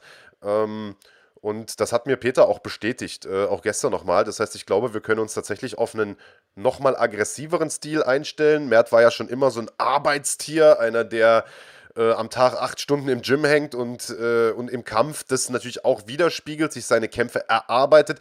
Wenn er jetzt noch so dieses Quäntchen Aggressivität hat, vielleicht auch früh mal ein Finish zu suchen, ich glaube, dann, äh, dann könnte das seiner Karriere nochmal einen ganz neuen Spin geben. Auf jeden Fall. Und dass ich es ihm irgendwie gönne, muss ich ja nicht extra dazu sagen. Ähm, aber ich hoffe natürlich auch, dass er das gegen Jano Ehrens schafft, denn der Mann ist auch jemand, den man nicht übersehen darf. Also der Mann hat nicht, zu, nicht umsonst eine 10-2-Bilanz, hat auch schon ähm, Erfahrungen in guten großen Promotions gesammelt und ähm, kommt mit Sicherheit nicht zum Verlieren nach Bonn. Ja, das haben wir schon gesagt hier. Äh, Katharina Dalista gegen die ehemalige Teamkollegin von Mandy Böhm aus dem SBG Gym in Irland. Hervorragende Strikerin. Ähm, ich glaube, das wird ein absoluter Härtetest, eine Bewährungsprobe für Katharina Dalista, aber ich glaube, das sind genau die Kämpfe, die sie jetzt auch braucht. Nachdem sie zuletzt mhm. wirklich in all ihren Performances total geglänzt hat, ähm, glaube ich, ist das genau das dicke Brett, was sie bohren muss, um sozusagen die, den nächsten Schritt in ihrer Karriere zu Genau so sieht es aus. Äh, an der Dame, die ja auch damit Teamkameradin von Conor McGregor ist, kann man ja vielleicht auch erwähnen, ähm, muss sie dann erstmal vorbei, hat alle ihre Kämpfe bei Bellator absolviert. Also das äh, zeigt ja auch schon mal, dass die Scouts bei Bellator auch was in ihr gesehen haben und äh, kommt damit natürlich als ungeschlagene Kämpferin aus Irland mit breiter Brust in, in diesen Kampf und äh, könnte der größte Skalp werden von Dalista, die ja bislang äh, nur ihren, ihren ersten Kampf äh, sich in ihrem ersten, ersten Kampf sich geschlagen geben musste gegen Anna Isabella Hübsch und seitdem fünfmal in Folge gewonnen hat und einfach auf einem, auf einem sehr, sehr guten Weg ist. Ja, sehe ich äh, hundertprozentig genauso. Und dann äh, sind in den letzten Tagen noch ein paar Kämpfe dazugekommen, über die wir so groß und breit gar nicht gesprochen haben. Und ähm, ich, ich ich, ich, weiß gar nicht, ob wir das jetzt alles so im Detail richtig ausdiskutieren. Ich möchte aber einfach mal loswerden, dass wir, äh, und das ist mir jetzt wieder aufgefallen, ähm, als wir bei Peter im Gym waren, auch als wir äh, zuletzt im, im MMA Spirit in Frankfurt waren, ähm, wir waren ja durch Corona einfach bedingt auch lange nicht unterwegs, lange nicht an der Basis, lange nicht bei den Kämpfern, lange nicht auf Veranstaltungen. Und äh, da verliert man natürlich auch so ein bisschen den Bezug. Man, man, man kennt viele von den jungen Dudes gar nicht mehr, die jetzt nachkommen. Und ich habe da ein paar Leute kennengelernt bei Peter, die hat er uns vorher schon angekündigt. Und als ich die dort gesehen habe, muss ich sagen, Alter, wir brauchen uns, glaube ich, über die Zukunft äh, in Deutschland keine Sorgen zu machen. Das Fazit hatten wir ja neulich schon gezogen nach dem ersten Kampftag der Series, wo auch überwiegend junge Talente äh, mit, mit wenigen Kämpfen in der Bilanz äh, am Start sind, die alle super performt haben und äh, einigen großen Namen die Show gestohlen haben. Äh, und auch äh, der Nachwuchs da bei Peter im Gym, also da waren ein paar Typen dabei. Ich sagte, die werden mal was. Und einer von diesen Typen könnte der Kollege hier links sein, Emilio Kisua, eigentlich gebürtig gebürtiger Magdeburger, also kommt bei mir hier um die Ecke, wurde äh, bei Sascha Poppendiek im Laonda Gym ausgebildet, wo auch Niklas Stolze herkommt, der ja äh, Ende des Monats äh, bei der UFC antreten wird, äh, lebt seit zwei Jahren aber in Balingen, ist da hingezogen, um seine Karriere zu verfolgen, äh, trainiert bei Peter, ist da natürlich äh, ein bisschen vor allen Dingen im, im, im Grappling geschult worden, weil im Striking hat er ehrlicherweise eher was mitgebracht und ist auch einer, der das Mikrofon liebt. Und wenn wir in Deutschland ja in den vergangenen Jahren eins so ein bisschen vermisst haben, dann so einen, der, ich sag mal, McGregor-mäßig sich auch mal das Mike schnappt, das mal entführt und auch mal einfach drauf lossabbelt. Und ich glaube, Emilio könnte ein solcher äh, Kämpfer sein. Äh, hat sein erstes Interview überhaupt gegeben in seinem Leben, hat das Ding äh, also hat völlig rasiert, hat äh, direkt mal äh, das halbe deutsche Halbschwergewicht äh, in die Pfanne gehauen, direkt auch noch ein paar, äh, ein paar Jabs an ein paar äh, UFC-Halbschwergewichte äh, abgefeuert, ein paar verbale ähm, und sah auch, was, was sein Striking angeht, also was seine Bewegung angeht, extrem gut aus, wird sein NFC-Debüt geben hat äh, sein Profidebüt vor einigen Wochen gegeben bei GMC, hat da im Schwergewicht einen weggehauen, danach direkt mal äh, den Michael Smolik herausgefordert. Äh, also von dem können wir einiges noch erwarten. Der wird äh, auch kämpfen bei NFC, äh, bekommt es mit einem äh, wirklich guten Gegner zu tun. den sehen wir hier, der auch richtig dazwischenhauen kann. Also nochmal ein guter Test. Sein erster Kampf im Halbschwergewicht und einer, auf den ich mich sehr, sehr freue. Da kann ich wenig hinzufügen. Emilio äh, Kisua, einer der wenigen Leute in den schweren Gewichtsklassen, also alles, sage ich mal, überhalb des Weltergewichts, ähm, nenne ich jetzt mal schwere Gewichtsklassen, ähm, der jetzt so in den letzten Jahren in Deutschland aufgetaucht ist, wo man sich gedacht hat, ah, warte mal, den gucke ich mir jetzt mal genau an, da bleiben wir mal dran. Ähm, und das, äh, ja, kann ich mir gut vorstellen, aber er muss natürlich dafür auch erstmal an Mirnic vorbei, der äh, durchaus eine Bedrohung darstellt. Ja, und äh, Emilio hat es natürlich jetzt gerade im Planet Eater auch ganz gut, denn äh, er kann zusammen mit Peter Sobotta trainieren, der aktuell 106 Kilo auf die Waage bringt, also der so ein bisschen in meiner Region jetzt ist gewichtsmäßig, der äh, mit äh, Ilya Stojanov natürlich auch einen guten, schweren Jungen äh, damit am Start hat. Also der hat da gute Trainingspartner und ähm, ich, ich glaube, von dem können wir, können wir noch eine Menge erwarten. Aber er ist nicht der Einzige, der da äh, sozusagen aus der Nachwuchsschmiede kommt, sondern wir haben äh, also natürlich mit Ilya Stojanov einen, der seit vielen, vielen Jahren aus dem Planet Eater Gym äh, für, für Furore sorgt, eine Bilanz hat von neun Kämpfen, neun Siegen, alle vorzeitig äh, und jetzt hier es mit einem guten Georgier zu tun bekommt, der in, in München lebt. Äh, also auch also ein Kampf, der, glaube ich, nicht über die Zeit gehen wird. Ähm, und wir haben hier mit Robin Moosmann, den wir hier auf der Linken sehen, auch einen sehr, sehr spannenden Charakter. Der junge Mann kommt aus einem kleinen Dorf im Schwarzwald, wo alle ringen. Das ist wie so ein gallisches Dorf. Also, wenn du da hinkommst, irgendwie als, was weiß ich, als Gauner, der so durch die Lande zieht, äh, dann verbrennst du dir da, glaube ich, relativ schnell die Finger, weil alle können dort ringen. Äh, der Robin Mussmann hat auch noch ein paar Geschwister, auch eine Schwester, die auch ringt und das, äh, ich glaube, die war Europameisterin oder irgendwie sowas in der Art. Also, die sind alle Ringer. Der Vater ist Ringer, äh, die Tante, alle in den Dorf und ähm, dementsprechend war da natürlich auch von Beginn an eine Affinität zum Kampfsport da und irgendwann hat Robin sich gedacht, ich habe Bock auf MMA, ich schmeiß jetzt alles hier hin ich gehe zu Peter Sobotta, äh, das ist nur ein Katzensprung von ihm, eine Stunde Fahrt oder so, und trainiere dort auf meine MMA-Karriere. Hat das Ringen an den Nagel gehangen, hat seine Schule abgebrochen, weil er gesagt hat, in der Schule das hat keinen Sinn gehabt. Ich habe den ganzen Tag nur Kämpfen im Kopf gehabt. Und Peter sagt: Pass auf, ich bin kein Freund davon, die Schule abzubrechen, aber was soll ich machen? Ich kann den Jungen nicht zwingen äh, und äh, biete ihm hier äh, eine Perspektive. Und ich muss sagen, ich habe den Ring sehen, ich habe ihn auch striken sehen. Sieht extrem gut aus. Äh, wir haben da ja, wie gesagt, so ein paar Promo-Aufnahmen gemacht. Ich sage: Du, äh, nach dem Schattenboxen, ich sage: Stürz dich, wenn, du, wenn wir dir eine Ringerpuppe in die Hand drücken und du machst ja so ein paar Suplessen für uns. Sagt er: Nö, kein Problem. Nimmt sich eine Ringerpuppe, die gefühlt doppelt so groß war und schmeißt sie erstmal zehnmal äh, sozusagen in Serie da durch die Halle. Äh, ich glaube, und, und, und haut hinterher Ground and Pound rein, wo du dir denkst, Alter, wenn das ein Kopf gewesen wäre, der wäre jetzt Matsch. Ich glaube, äh, von dem jungen Mann können wir richtig, richtig viel erwarten. Der hat richtig Bock, der sagt, ich habe den ganzen Tag nichts anderes im Kopf als kämpfen und ist auch den ganzen Tag dort im Gym und macht nichts anderes als kämpfen. Äh, und er wird äh, im Federgewicht antreten, auch bei NFC 4. Also bin ich sehr, sehr gespannt drauf. Kann man auf jeden Fall sein. Ähm, er kämpft gegen Sami Sarabi, der ebenfalls ungeschlagen ist in einem Kampf, also ähnlich gematcht. Für den wird es keine große Überraschung sein, dass er gegen den Ringer kommt. Die Frage ist, wie gut kann er damit umgehen und wie sehr ist auch Moosmann jetzt einzig und allein aufs Ringen eingestellt.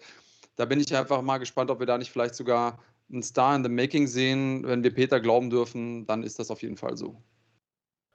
Absolut. Ähm, die anderen Kämpfe, über die wir ja äh, alle schon mal so ein bisschen zumindest gesprochen haben, ähm, die haben wir jetzt ja auch noch mal kurz eingeblendet. Arda Adasch kehrt zurück nach Deutschland, bekommt zu tun mit Benjamin Brander, der zuletzt ja Mert Özildirim geschlagen hat nach Punkten, der also mit einer Menge Rückenwind in diesen Kampf kommt. Das wird alles andere als einfach für Adasch, der wiederum aber auch kein leichter Gegner ist. Viel international gekämpft hat bei M1 äh, und so weiter.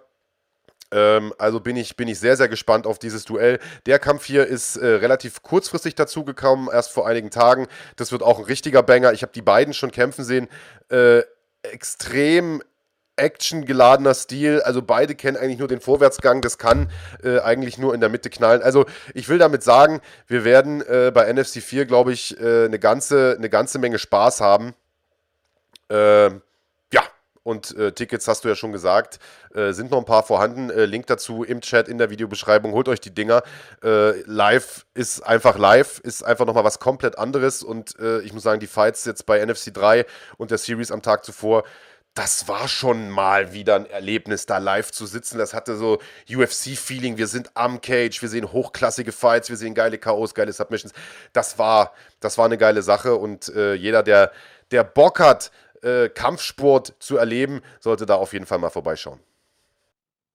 Und das Ganze in einem richtig schönen Ambiente da im Maritimhotel in Bonn. Ähm, wer möchte und für den es vielleicht ein bisschen weiter ist, kann sich direkt noch eine Übernachtung mit dazu sichern, zu gesonderten Konditionen im Maritimhotel. Und ansonsten anreisen, geile Kämpfe sehen und dann wieder nach Hause fahren, ist auch okay. Aber ähm, so oder so habt ihr da das Beste, was es so in und um Deutschland herum im MMA ähm, gibt. Und äh, dafür lohnt sich die Reise, egal wo er, wo er wohnt. So ist es. Aber äh, um euch die Zeit ein bisschen zu versüßen bis zur NFC, das Ganze gibt es ja, wie gesagt, in zwei Wochen, also äh, am übernächsten Wochenende. Wer es übrigens nicht nach Bonn schafft, kann das Ganze natürlich bei uns auf dem Kanal gucken. Im Rahmen der Basic-Mitgliedschaft für den Fünfer seht ihr alle drei Events. Äh, also allein dafür ist der Fünfer gut angelegt. Aber ebenfalls äh, im Rahmen der Basic-Mitgliedschaft könnt ihr euch nächste Woche schon MMA Live anschauen äh, aus dem schönen Riesa. Auch dort gibt es noch Karten. Auch das könnt ihr vor Ort euch anschauen.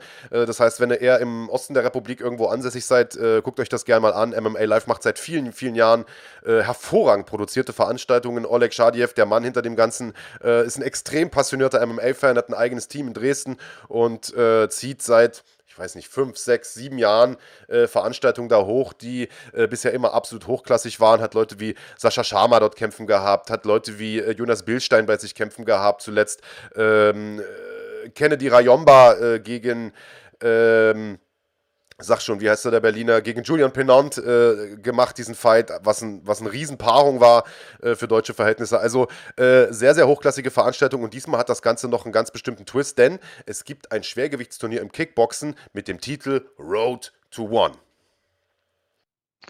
Ja, One FC, eine der Veranstaltungsreihen, eigentlich glaube ich, die einzige richtig große, die ja auch sowohl MMA als auch Kickbox bzw. Thai-Box ähm, Kämpfe im Repertoire hat. Und ähm, die können auf jeden Fall noch mal ein bisschen aufstocken, was das Schwergewicht angeht und machen das über so ein Feeder-System mit, so einem, mit so einem Turnier, finde ich großartig. Dadurch hat man nicht auch nicht irgendwelche Leute, ähm, die äh, favorisiert werden von irgendjemandem, sondern man hat Leute, die sich wirklich qualifizieren und äh, die Aspiranten sehen wir hier eingeblendet. Also äh, Vadim Feger und äh, Gerardo Atti, der für viele ja so ein bisschen der große Favorit ist. Aber es ist eben ein Turnier. Zwei Kämpfer an einem Abend gewinnen. Da können auch Christian Müller und Nuridin Echigur äh, mitsprechen. Ich bin gespannt. Turniere haben immer ihre eigene Dynamik und ähm, werde es auf jeden Fall mit Spannung verfolgen. Ja, und es ist äh, interessanterweise auch nicht das einzige Turnier auf der Karte. Es wird im Vorprogramm noch ein äh, Amateurturnier im MMA geben, ebenfalls mit äh, mhm. Beteiligung von äh, vier Kämpfern. Äh, sehen wir hier äh, einige vielversprechende Jungs, Leichtgewicht, das wissen wir, äh, die bestbesetzte Gewichtsklasse in Deutschland. Also jede Menge los und auch abseits äh, dieser beiden Turniere äh, jede Menge äh, MMA-Action. Die Fightcard hat sich immer mehr gefüllt. Es gab eine, eine äh, Absage jetzt in den letzten Tagen, die aber sofort auch kompensiert wurde mit, wie ich finde, starken, starken Leuten. Jan Zander beispielsweise wieder in Aktion, der es mit einem mit wirklich starken Italiener zu tun bekommt. Wir sehen schon in der Bilanz 4-1 gegen 5-2. Also das sind, das sind vom Matchmaking her wirklich sehr, sehr ausgeglichene Duelle und ähm, ich ich, freue mich, vor Ort sein zu dürfen. Also ich werde das Ganze vor Ort kommentieren dürfen. Äh, wie gesagt, Live-MMA ist immer noch mal eine ganz andere Hausnummer. Wenn ihr irgendwo im Großraum äh, Riesa oder ich sag mal in Sachsen oder am Rande Sachsen wohnt, wohnt äh, besorgt euch Tickets, schaut euch das Ganze live an und wenn nicht, äh, guckt das Ganze bei uns auf dem Kanal. Nächste Woche, 17. Äh, Juli, gibt es das Ganze äh, bei uns. Und auch nächste Woche äh, gibt es einen weiteren Event und dafür braucht ihr nicht mal eine Basic-Mitgliedschaft. Das Ding ist komplett for free, äh, nämlich die mitteldeutschen Meisterschaften der GEMAF, also des äh, deutschen MMA-Verbandes, der ja direkt der IMAF untersteht, also des, dem Weltverband äh, für den MMA-Sport, der sehr, sehr eng mit der UFC zusammenarbeitet. Äh, wir hatten Clemens Werner ja in der Vergangenheit auch schon mal bei uns äh, zu Gast im Podcast, der uns viel über seine Arbeit erzählt hat und ein wichtiger Punkt dieser Arbeit, und da würde ich den Ball vielleicht mal rüber zu dir spielen, Andreas, ist natürlich die Nachwuchsarbeit. Also da geht es nicht nur um um Reglements und um, um Regularien und um Titel ausgelobt und um Kampfgerichte und so, sondern es geht natürlich auch darum, den Nachwuchs zu fördern und das kann man nur durch eine starke Amateurszene. Das sehen wir in Polen, das sehen wir in Russland. Äh, diese Nationen sind nicht umsonst so stark, sondern eben weil sie eine gute Amateurszene haben und äh, die Gamma versucht es zu fördern, indem sie regionale Turniere organisiert, also die westdeutsche Meisterschaft, die norddeutsche, die mitteldeutsche und letztlich dann auch deutsche Meisterschaften und das ist eine gute Sache, wie ich finde. Da bin ich bei dir und ähm, gleichzeitig ist es natürlich so, dass wir nicht nur Amateurkämpfe brauchen und Leute, die die ausrichten, sondern wir brauchen auch Leute, wo Amateure und vor allen Dingen auch die Coaches sicher sein können, dass faire Matches gemacht werden und dass äh, die Regeln entsprechend durchgezogen werden und man nicht irgendwo sagt, ah ja, der hat jetzt irgendwie fünf Kilo mehr, aber der kommt ja aus einem Gym, das ich kenne und deswegen lassen wir den mal da antreten oder der hat vielleicht schon 200 Ringerkämpfe und ähm, deswegen lassen wir den jetzt mal gegen Unbedarften ähm, in den, in den Cage steigen, einfach um die Bilanz aufzupolieren oder um ihm irgendwie äh, sein Selbstbewusstsein zu boosten.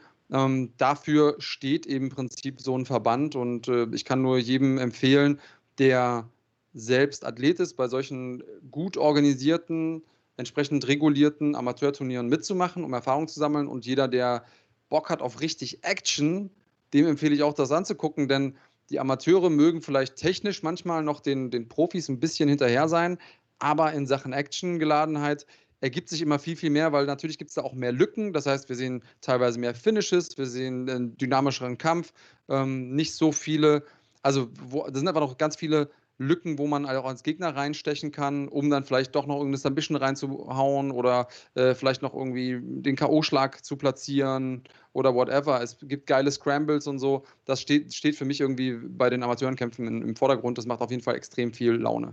So ist es. Also vielen Dank an der Stelle auch nochmal an Clemens Werner und äh, die gesamte Gemaf, die da wirklich einen ziemlichen Grind auch machen. Also natürlich äh, verdienen die auch ein bisschen Geld. Das wird aber irgendwie so, wie es ist, direkt in Fahrtkosten und Equipment und was weiß ich gesteckt. Also theoretisch muss man sagen, es ist eine Art Ehrenamt, was die da ausführen. Das kann man gar nicht hoch genug äh, schätzen. Denn äh, das, was da getan wird, die Leute, die dort ausgebildet werden, das sind die Stars von morgen. Das muss man ganz klar sagen.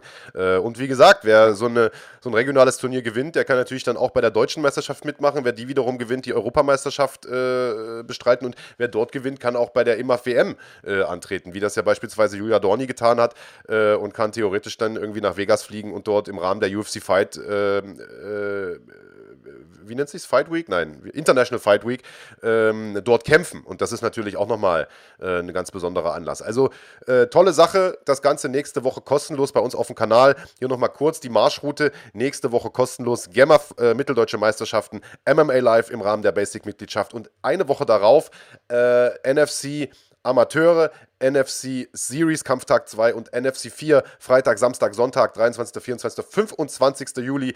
Alles im Rahmen der Basic-Mitgliedschaft bei uns hier auf dem Kanal für einen entspannten Fünfer. Also was willst du mehr? Und wenn er aus dem Großraum NRW kommt, äh, holt euch ein Ticket. Ich sage euch, bereuen werdet ihr es mit Sicherheit nicht. Link gibt es, wie gesagt, hier in der Videobeschreibung. Tja, Big Daddy, dann bleibt uns auch nicht viel mehr zu sagen, außer nochmal den Blick auf die nächste Woche zu richten denn da wird nicht nur auf, bei uns auf dem Kanal äh, gekämpft, sondern natürlich auch wieder bei äh, auf The Zone. Da gibt es eine UFC Fight Night ähm, mit Beteiligung von, ich sag mal, eineinhalb Deutschen. ja, ähm, die Diskussion mache ich jetzt nicht auf, aber zumindest mal zwei Leute, die sich der Deutsch deutschen ähm, MMA-Community zuordnen lassen. Und Khalid Taha, The Warrior, ist da einmal vorneweg, möchte gerne zurück auf die Siegerstraße, nachdem er jetzt in den letzten beiden UFC-Kämpfen keinen Sieg mit nach Hause äh, bringen konnte. Und zuletzt gegen Raoni Barcelos, ähm, der sehr, sehr gut ist übrigens, ähm, eine Punktniederlage eingefahren hat. Aber für mich auch ein Kampf, an dem äh, wahrscheinlich Taha auch gewachsen ist und der bekommt es zu tun mit Sergei Morozov in der Undercard von äh, nächster Woche UFC on ESPN 26. Ähm, Sergei Morozov ist ein ähm, ja, Gegner, den man vielleicht nicht unterschätzen sollte, hat sein äh, Debüt in der UFC zwar vergeigt, ähm, war seine erste Niederlage nach fünf Siegen und die haben ihm dann quasi auch, also fünf Siegen bei M1 muss man dazu sagen, die haben ihm auch den, den Weg geebnet in die UFC, hat aber da gegen Uma Nurmagomedov verloren. Ja, ist auch kein allzu netter, ähm, kein allzu nettes Empfangskomitee in der UFC, muss man dazu sagen, wurde das submitted in der zweiten Runde. Aber Khalid Taha hat natürlich vor, ähm, ja, ihm da einen entsprechenden Empfang zu bereiten, äh, dem Mann aus Kasachstan. Ich bin sehr gespannt, drücke natürlich alle vorhandenen Daumen, Grüße gehen raus an Taha und ähm, ich hoffe, bei ihm läuft alles prima und werde ihn live anfeuern. Ja, Woche. Respekt auf jeden Fall auch an Khalid, der, äh, das muss man einfach mal ganz klar sagen. Also erstens schon mal nicht den leichtesten Weg in die UFC hatte, ja, sich da bei Ryzen äh, mit einigen harten Leuten äh, geboxt hat, der äh, und der auch in der UFC äh, also keine leichten Gegner äh, vor der Brust hat. Das muss man einfach mhm. so sagen. Du hast Raoni Barcelos angesprochen, der zuletzt eine Mega-Performance hingelegt hat, äußerst knapp seinen Kampf verloren hat. Ich finde, man kann sogar äh, drüber streiten, äh, ob er den nicht sogar gewonnen hat gegen äh, Timo Waliev. Äh, war das letzte Woche oder vor zwei Wochen? Ich weiß gar nicht mehr genau. Auf jeden Fall einen Riesenkampf hingelegt hat. Äh, also solchen Leuten musst du dich erstmal stellen. Solche Kämpfe musst du erstmal annehmen. Äh, und der jetzt hier mit Sergei Morozov den nächsten Killer im Prinzip vorgesetzt bekommt. Ich habe Morozov in Russland mal selber kämpfen sehen. Der Typ, also er sah noch ein bisschen, da war, war der Apothekenschrank noch ein bisschen besser gefüllt, würde ich jetzt mal unterstellen wollen. Aber der ist trotzdem in der UFC auch bärenstark. Sehr, sehr gefährlicher Gegner, wie die ganzen äh, Leute äh, aus, aus Osteuropa. Also das wird keine einfache Aufgabe für Khalid, aber äh, eine, die er definitiv meistern kann. Denn bei Khalid ist, äh, ist es auch so, da reicht im Prinzip eine, eine, eine Bombe und das Ding ist gegessen bin ich mal sehr, sehr gespannt drauf. Äh, das Ganze in den Prelims könnt ihr also leider nicht äh, auf The Zone schauen, müsst ihr im UFC Fight Pass gucken, aber für alle, die ein The Zone-Abo haben, äh, gibt es trotzdem äh, gute Nachrichten, denn auf der Maincard, da kämpft der nächste zumindest halbe Deutsche. Auch wenn du, wenn du die Diskussion nicht so richtig aufmachen wolltest, äh, nämlich den Stolzfuß, der äh, seine MMA-Karriere ja in Deutschland begonnen hat, obwohl er aus den USA stammt, aus Pennsylvania kommt, äh, im Süden Deutschlands lebt, sich da wohlfühlt und ähm, hier für Furore gesorgt hat, Wheel of MMA Champion war äh, und den Sprung äh, über die Contender-Serie in die UFC geschafft hat und äh, jetzt seinen zweiten Kampf bestreiten wird, nachdem er den ersten verloren hat, da nicht so richtig seine Skills so zeigen konnte, wie man das vielleicht äh, erhofft hatte in seinem Debüt. Und der jetzt mit Rodolfo Vieira natürlich einfach mal direkt einen richtig großen Namen vorgesetzt bekommt. Ja, muss sagen, in seinem Kampf gegen Kyle Daukas, da hat er sich ja auch von einer äh, Covid-Erkrankung erholt. Das den Stolzfuß. Und man hat es ihm angemerkt, er war einfach nicht er selbst. Was es auch immer war, nennt es Octagon Jitters, nennt es vielleicht noch Spätfolgen der Krankheit, wie auch immer, ähm, ohne Ausreden suchen zu wollen. Ich habe schon die gute Hoffnung, dass wir ihn nochmal anders erleben, aber gegen Rodolfo Vieira muss er natürlich zeigen, was er drauf hat. Er ist ja ein guter Ringer, Stolzfuß, er ist auch ein fantastischer Grappler, aber Rodolfo Vieira ist einfach mal mehrfacher Weltmeister und einer der gefürchtetsten äh, Submission-Kämpfer, die es überhaupt gibt auf dem Planeten, ähm, sportartenübergreifend, der interessanterweise seine erste Profiniederlage in seinem letzten UFC-Kampf oder in seinem letzten MMA-Kampf ähm, eingefahren hat und das via Submission. Wurde dann mit einer Guillotine zur Aufgabe gebracht von seinem Gegner Anthony Hernandez. Äh, ich glaube, die Quoten dafür waren, waren astronomisch. Das ist natürlich dann auch wieder die Chance, wenn man gegen so jemanden kämpft, gewinnt der gut gegen Rodolfo, Rodolfo Vieira, haben ihn halt sofort wieder mal ein paar mehr, 100.000 Leute auf dem Zettel. Deswegen freue ich mich über die Chance für Dustin Stolzfuß und ähm, ja, hoffe sehr, sehr stark, dass äh, der das Ding natürlich auch macht. Ich muss sagen, ich war absolut schockiert von Rodolfo Vieira in seinem letzten Kampf und ich fand ihn auch in dem Kampf davor schon nicht so gut, wie die Vorschusslorbeeren waren. Und ich finde, was man bei ihm sieht, mhm. ist, dass, also ich meine, wir brauchen uns nicht drüber zu unterhalten, was der im, im BJJ oder im, im, im Submission Wrestling gerissen hat. Äh, mehrfacher äh, Weltmeister, mehrfacher ADCC-Champion, was im Prinzip die absolute Champions League des Submission äh, Grapplings ist. Ähm, aber MMA ist eben nicht Grappling, ja, genauso wie MMA nicht Boxen ist. Äh, und, und das sieht man immer wieder. Und ich finde, viele von diesen äh, oder nicht viele, aber einige von diesen extrem starken BJJ-Champions haben richtig große Probleme, sobald sie in die Fresse kriegen. Und es ist ja, es ist ja so ein geflügeltes Sprichwort, äh, hau Schwarzgurt in die Fresse und er wird ein Blaugurt äh, und so weiter. Und da ist natürlich schon was Wahres dran. Und äh, ich finde, das hat man bei Rodolfo Vieira gesehen. Und was man auch gesehen hat, ist, der sieht natürlich aus, also so ein bisschen wie ich, ja, wie so eine griechische Statue, wie aus Stein gemeißelt. Aber das funktioniert im Grappling vielleicht noch, wo das Tempo ein anderes ist, wo viel Halten ist, wo viel Flown auch ist, aber es funktioniert in so einer hochpulsigen, explosiven Disziplin wie Kickboxen oder wie MMA einfach nicht so gut. Und er ist beim letzten Mal gegen den Hernandez einfach müde gewesen, satt gewesen, im Prinzip schon am Ende der ersten Runde. Und das hat der Hernandez natürlich gnadenlos ausgenutzt. Und wenn Dustin das auch schafft, weil das Conditioning von Dustin, da brauchen wir uns nicht unterhalten, das ist super. Ich glaube, dann kann der den auch wegpacken. Und stell dir mal vor, und Dustin ist ein guter Bodenkämpfer, stell dir mal vor, der fliegt dahin, oder ist ja schon da, aber geht da ins, ins Oktagon und submittet Rodolfo Vieira. Das wäre doch mega, Alter. Das wäre der größte Skype, den du dir holen kannst. Auf jeden Fall. Er hat ja schon äh, die erste Twister-Submission so in meiner Wahrnehmung im deutschen MMA geholt. Ähm, damals gegen Nihat und ich durfte das ja mit dir gemeinsam kommentieren. Ich bin komplett amok gelaufen, ähm, dass der also am Boden mehr als nur gut ist. äh, sondern herausragend. Das haben wir da mitbekommen. Ich bin mal gespannt, wie es jetzt für ihn weitergeht und ich gönne es ihm natürlich von ganzem Herzen. Ähm, ich werde einschalten, ihr solltet es auch tun. Äh, Link auch zum The Zone-Abo, falls ihr keins habt, findet ihr hier in der Videobeschreibung. Und ähm, dann könnt ihr zumindest mal das den Stolzfuß da auf der Maincard live sehen. Äh, Main Event wird sein Islam Makachev gegen Thiago Moises. Makachev wird ja so ein bisschen gefeiert als der neue, ähm, der neue Habib. Ähm, hat zwar jetzt schon mal einen verloren, aber skill-wise ähm, soll er ihm nicht allzu viel, in, in nicht allzu viel nachstehen. Dem Ganzen muss er gerecht werden. Also ähm, guter Kampfabend. Ich werde euch durch diesen Kampfabend begleiten dürfen, deswegen freue ich mich da doppelt drauf. Und äh, den Kampf von Khalid Taha könnt ihr auf ufc.tv sehen mit dem UFC Fight Pass, wenn ihr das wollt.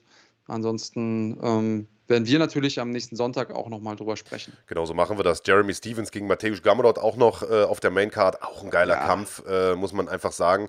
Äh, wichtiger Kampf für Gamrot. Wenn er den Stevens da wegpackt, dann ist er da, glaube ich, auch schon äh, langsam in Reichweite der, der, äh, der, der oberen Ränge da im Leichtgewicht, muss man sagen. Mhm. Gamrot, für alle, die ihn nicht kennen, bei, äh, bei KSW Doppelchampion gewesen, äh, extrem starker Typ.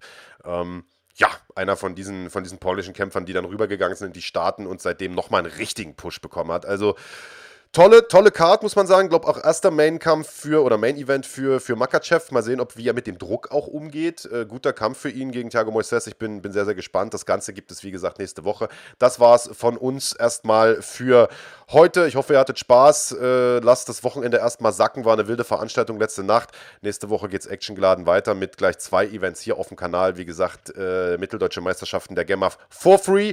MMA Live mit dem Road to One Turnier und vielen, vielen anderen äh, Schmankerln für MMA-Fans. Auch Samstagabend am 17. Äh, im Rahmen der Basic-Mitgliedschaft in der Nacht. Dann UFC mit Big Daddy. Sonntag der Podcast. Also das Programm für nächstes Wochenende steht. Das war's von uns. Haut rein und bleibt gesund. Bleibt cremig.